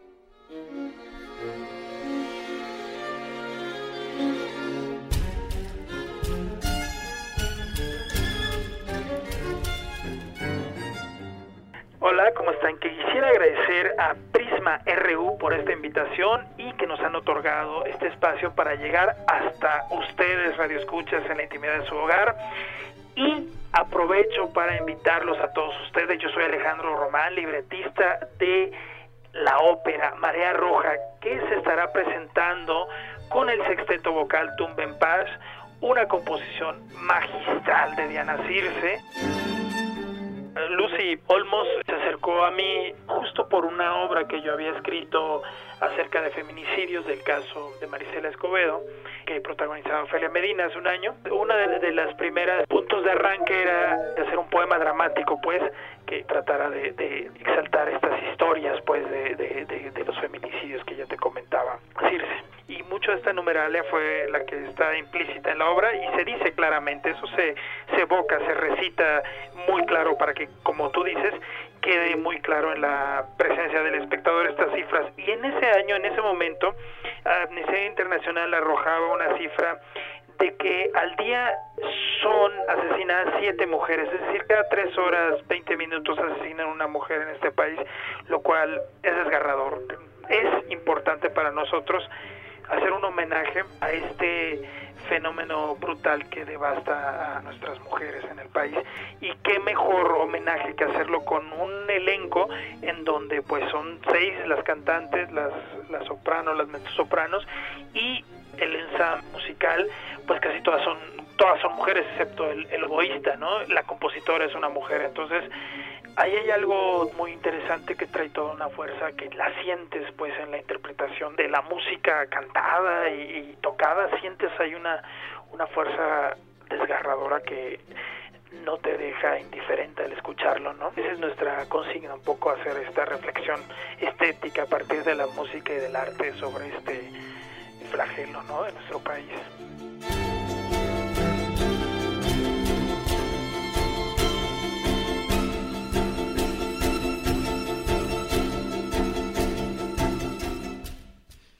Bien, pues muchas gracias por todo esto que hoy nos traes, eh, Dulce Wet, y que, pues bueno, todos los viernes, hay que señalarlo, te estaremos escuchando con invitaciones, con, pues para que nos hables de música, que tú sabes tanto de eso. Bueno, es una pasión, querida mía, y mira, la próxima semana, de una vez les digo, les vamos a hablar sobre la primera vez que la UNAM, eh, la Dirección de Música de la UNAM, junto con Bellas Artes, se van a unir para el Foro de Música Nueva, y pese a que este foro se presenta hasta, hasta fines de em, septiembre, el 30 de septiembre empieza, sí. se empiezan las actividades antes de algunos conciertos que precisamente Tumbenpash el próximo 27 sábado presenta y bueno, tenemos una rueda de prensa el 24 y ya les estaré contando todo esto, pero bueno, hay mucha actividad y hay que verlo. Claro que sí. Muchas gracias, Dulce. Hasta la próxima. Hasta la próxima.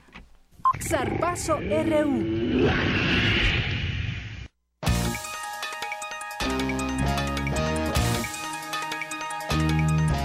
Bueno, ya estamos en nuestro zarpazo y si te parece bien, si me permites, Eric Morales, pues vamos a escuchar nuestro Vox Populi de hoy, que es justamente sobre los Juegos Olímpicos. ¿Qué te parecieron los Juegos Olímpicos? Eso es lo que Prisma eh, RU salió a las calles a preguntar y ya después me dices a ti qué te parecieron. Adelante.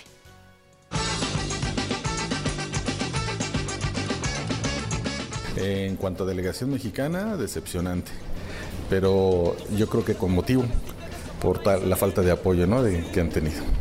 Bueno, en general, eh, yo soy muy fan del deporte, entonces me tienen emocionada, me fascina la manera en cómo el cuerpo humano puede desarrollarse hasta alcanzar niveles óptimos y más allá de eso, casi perfectos. Entonces, pues a mí siempre me parecen... Em, muy interesantes y, y, bueno, pues eh, ojalá que la delegación mexicana pudiera tener un mejor papel. Hay muchos factores y pues como sea se agradece pues el espectáculo que nos brindan. Es que yo no los vi, no soy así a los Olimpiadas. No los he visto. como que impulsan a, la gente a practicar deporte, pero a la vez me hacen pensar en, en la deficiencia que hay en el deporte mexicano, en el apoyo al deporte mexicano más bien. Me parece que estos Juegos Olímpicos fueron bastante importantes porque demostraron como el estado del deporte mexicano en comparación con otros Juegos Olímpicos que bueno, no ha sido tan bueno, pero lo hemos disfrutado, ¿no? Creo que han sido buenísimos y pues me parece fantástico. No los vi.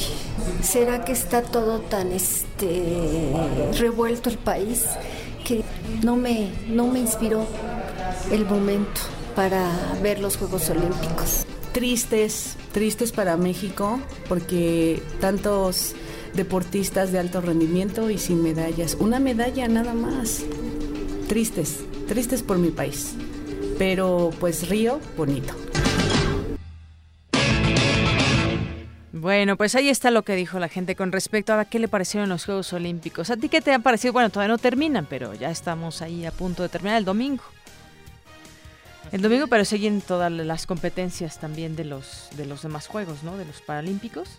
Sí, inician los Paralímpicos y, y, bueno, pues esto, esta edición de Juegos Olímpicos me ha parecido que hemos podido disfrutar de muchas leyendas que pasarán eh, a la historia, como por ejemplo Michael Phelps. Y... La despedida de Michael Phelps que nadie va a olvidar y todas las medallas que se llevó y las que suma en otros en otros eventos. Es el atleta con más preseas en la historia y bueno, siempre se le recordará porque prácticamente lo ganó todo. Difícilmente superable, ¿verdad? Lo que ha hecho hasta hoy Michael Phelps. Pero bueno, pues seguimos muy contentos además porque Lupita González, que acaba de darle a México la segunda medalla, una medalla de plata en la caminata de los 20 kilómetros y tenemos sus primeras palabras. Vamos a escucharla. Digamos adelante, ¿no? Que no por el hecho de que no nos consideren favoritos al país, nosotros podemos hacer la diferencia y, y en cualquier deporte. Sí, me sentía más fuerte para poderles dar una sorpresa mejor que esta, pero bueno, al final se me ha ido y pero satisfecha con el trabajo porque realmente no me he guardado nada, he dado todo como en todas las competencias hasta hasta morir. Vaya que dio todo. Así es, las palabras de Lupita González lo dicen todos, dio su máximo esfuerzo y te comento que terminó en segundo lugar a tan solo dos milésimas de segundo. A nada del oro, a nada del oro, esa China que se adelantó ahí. Sí, y bueno, pues de todas maneras, estamos muy contentos por su gran esfuerzo y por la medalla de plata que, le dio a la delegación mexicana, que no le ha, ido muy bien. Y en contraste, precisamente, Lupita mostró una fuerza psicológica importante, además de la física, y en estos Juegos Olímpicos de Brasil no ha sido, pues, el fuerte de los mexicanos, quien apenas antes de conseguir esta medalla solo se tenía la de bronce de Misael Rodríguez y bueno pues consulté a un psicólogo deportivo y nos dijo cosas muy importantes al respecto. ¿Te parece si escuchamos la siguiente nota que preparé al respecto de la fuerza psicológica que necesitan los deportistas? Adelante. Se termina desafortunadamente con un disparo perfecto de Alexandra Mirka se termina el sueño de Aida Román y de muchos mexicanos. Los Juegos Olímpicos de Río de Janeiro han sido difíciles para la delegación mexicana. Hasta el momento, solo una medalla y los atletas no han mostrado un nivel competitivo. Pero, ¿a qué obedece este fracaso deportivo? ¿Qué factores influyeron para no conseguir los objetivos trazados? ¿Qué pasa por la mente de un atleta cuando se enfrenta a un gran reto? César Belmonte Ríos, coordinador del Diplomado en Psicología Deportiva de la UNAM, señaló que la falta de preparación mental es determinante para que los participantes no obtengan los resultados deseados. Eh, la parte psicológica evidentemente es muy importante. No podemos pretender eh, trabajar la cuestión deportiva sino psicológico. Hay muchas cosas que afectan al, rendimiento de un deportista, entre ellas, por ejemplo, está eh, obviamente la preparación técnica, física, táctica, y también influyen algunas otras cosas, como son los factores externos, estos factores que juegan obviamente en cada una de las competiciones, que puede ser desde la cuestión climática, que puede ser desde la cuestión que tiene que ver con, eh, con el árbitro, con obviamente los oponentes. La burocracia deportiva también repercute en el desempeño, lo mismo que por la histórica falta de apoyo o las pugnas externas los deportistas mexicanos experimentan miedo a competir fuera de territorio nacional, pues se sienten en desventaja, sostuvo el experto. La idiosincrasia del mexicano, de nosotros todos los mexicanos, pues es, es muy parecida, ¿no? En donde salimos y pareciera a veces que eh, vamos a enfrentarnos con cosas maravillosas y es algo que nosotros vamos creando. Pero, sin embargo, no, no es así. La competencia eh, tiene que ser eh, muy parecida a lo que hacemos en los entrenamientos. Y esto lo que hacemos en los entrenamientos de todos los días es eh, cambiar esta parte en donde nosotros podamos decir eh, lo, lo, que queremos hacer es solamente modelar lo que estamos haciendo acá en el entrenamiento para ponerlo en la competición. Belmonte afirmó que el miedo a ganar no es exclusivo del mexicano. Quienes fracasan al triunfar eh, en cuanto a eh, qué voy a hacer estando allá arriba, ¿no? En el lugar de quién voy a ocupar y que implique también mayor responsabilidad. Eh, quizá este miedo a ganar no sea exclusivo del mexicano, pero que sin embargo sí existe este miedo de, ocupar lugares que quizá yo piense que no me corresponden. La delegación mexicana ha quedado a deber en disciplinas en las que se había pronosticado que obtendría una medalla. Por factores psicológicos, deportivos o incluso administrativos, estos serían de los Juegos Olímpicos con peores resultados para México. Pues ahí tenemos la, nota. Eh. ¿Sería entonces el, los Juegos Olímpicos con peores resultados hasta el momento? Uno de, los, peores. Sí, a, comparación de, de, los Juegos de Londres, donde se consiguieron siete medallas, pues hasta ahorita llevan dos, entonces sería algo difícil. Eh, a las 7 en punto de la noche comenzará la final del lanzamiento de martillo, donde el mexicano Diego del Real competirá por una medalla. El regiomontano de 22 años tiene amplias posibilidades de alcanzar una presea, pues en la semifinal se ubicó en la posición número 5 con un lanzamiento de 75.19 metros, no muy lejos del primer sitio que obtuvo un registro de 77.64 metros. Hay grandes esperanzas con Diego del Real para eh, el lanzamiento de martillo obtener la tercera medalla para México. Muy Yo bien. creo que, lo va a conseguir. Pues ojalá, ojalá todavía no muere esa, esa posibilidad y esa oportunidad que se tiene para México en, en otra en otra disciplina más. Así es, y finalmente te comento que en las preliminares de la plataforma de 10 metros, los clavadistas Iván García y, y este Germán, Sánchez, Germán, Sánchez. se ubican en la posición número 4 y 25 respectivamente. Muy bien. Bueno, pues Eric, muchas gracias y nos escuchamos el próximo lunes que ya nos tendrás pues ahora pues el cierre de lo que han sido los Juegos Olímpicos. Así es. Muchas gracias. Y bueno, de aquí nos vamos con mi compañera Virginia Sánchez, Vicky Sánchez, que ya nos acompaña aquí en cabina, que nos tiene lo último en la información. Vicky, muy buenas tardes. Buenas tardes, Dayanira Adelante. Auditorio. Este viernes el comisario ejidal de Tocuila, junto con un grupo de golpeadores, agredieron a campesinos del Frente de Pueblos en Defensa de la Tierra de Texcoco y San Salvador Atenco, a quienes intentaron desalojar del plantón que mantienen desde hace cuatro meses. Los golpeadores también agredieron a un periodista y un fotógrafo del periódico La Jornada. El comisionado nacional de seguridad Renato Sales Heredia calificó de radical el informe de la Comisión Nacional de Derechos Humanos, donde se señala que 22 de las ejecuciones en Tanguato, Michoacán, en mayo de 2015, fueron arbitrarias o extrajudiciales pidió que se respete la presunción de inocencia de los policías federales que participaron en el operativo. En otro tema, la Secretaría de Educación Capitalina informó que se ofrecerán 4.000 espacios educativos en el Bachillerato Digital de la Ciudad de México para 27 asignaturas que podrán cursarse en dos años, los interesados deberán ser residentes de la Ciudad de México y las inscripciones estarán abiertas hasta el 18 de septiembre. Hasta aquí la información de Yanira. Muchísimas gracias, Vicky. Y bueno, pues gracias a usted que nos sintoniza. Le doy rápidamente los ganadores de los boletos para el partido del domingo 21 eh, de agosto al mediodía. Pumas Monterrey, Tania López Ramírez, José Manuel Ventura Melesio, Ulises de Esa Dávila y Yaritza Daniela Medina Pereira. Y bueno, pues ya, ya nos vamos, casi, ya nos vamos. Es viernes y está con nosotros José Luis Tula. Tú las traes, tú las pones, tú las tocas, tú las recomiendas, tú las dices. Adelante, José Luis Tula, ¿cómo estás? Buenas tardes.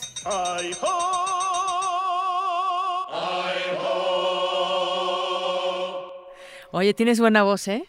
Luis Tula. A la orden, a la orden, a la orden. Me gustó cómo entraste cantando. pues ya.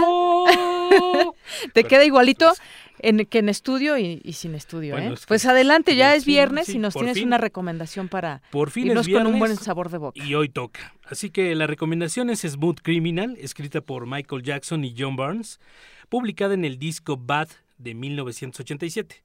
Pero ahora eh, lo vamos a presentar en una versión del 2015 del jazzista, músico, compositor y arreglista peruano Tony Zucker, de su disco Unity, que es un tributo latino a Michael Jackson, con las vocales de Gene Rodríguez. Así que, bueno, pues en este momento queda oficialmente inaugurado el fin de semana con un tema clásicamente actual, Smooth Criminal de Tony Zucker. Excelente fin de semana, si toma no maneje, si maneja no tome. Bueno, pues buena recomendación. Ya casi nos vamos antes de, bueno, ya empezamos a escuchar esa canción. ¿Me da tiempo de dar créditos? Ya no, ya no nos da tiempo de créditos. Bueno, gracias a todo el equipo. Yo soy de Yanira Morán, inaugurado el fin de semana. Gracias, buena tarde.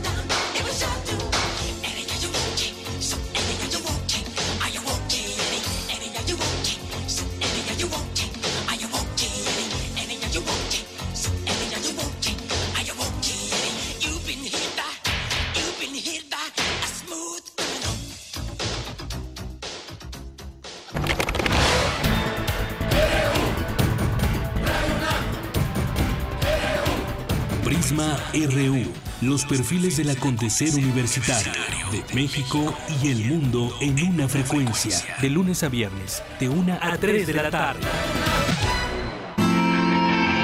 Radio UNAM, clásicamente informativa.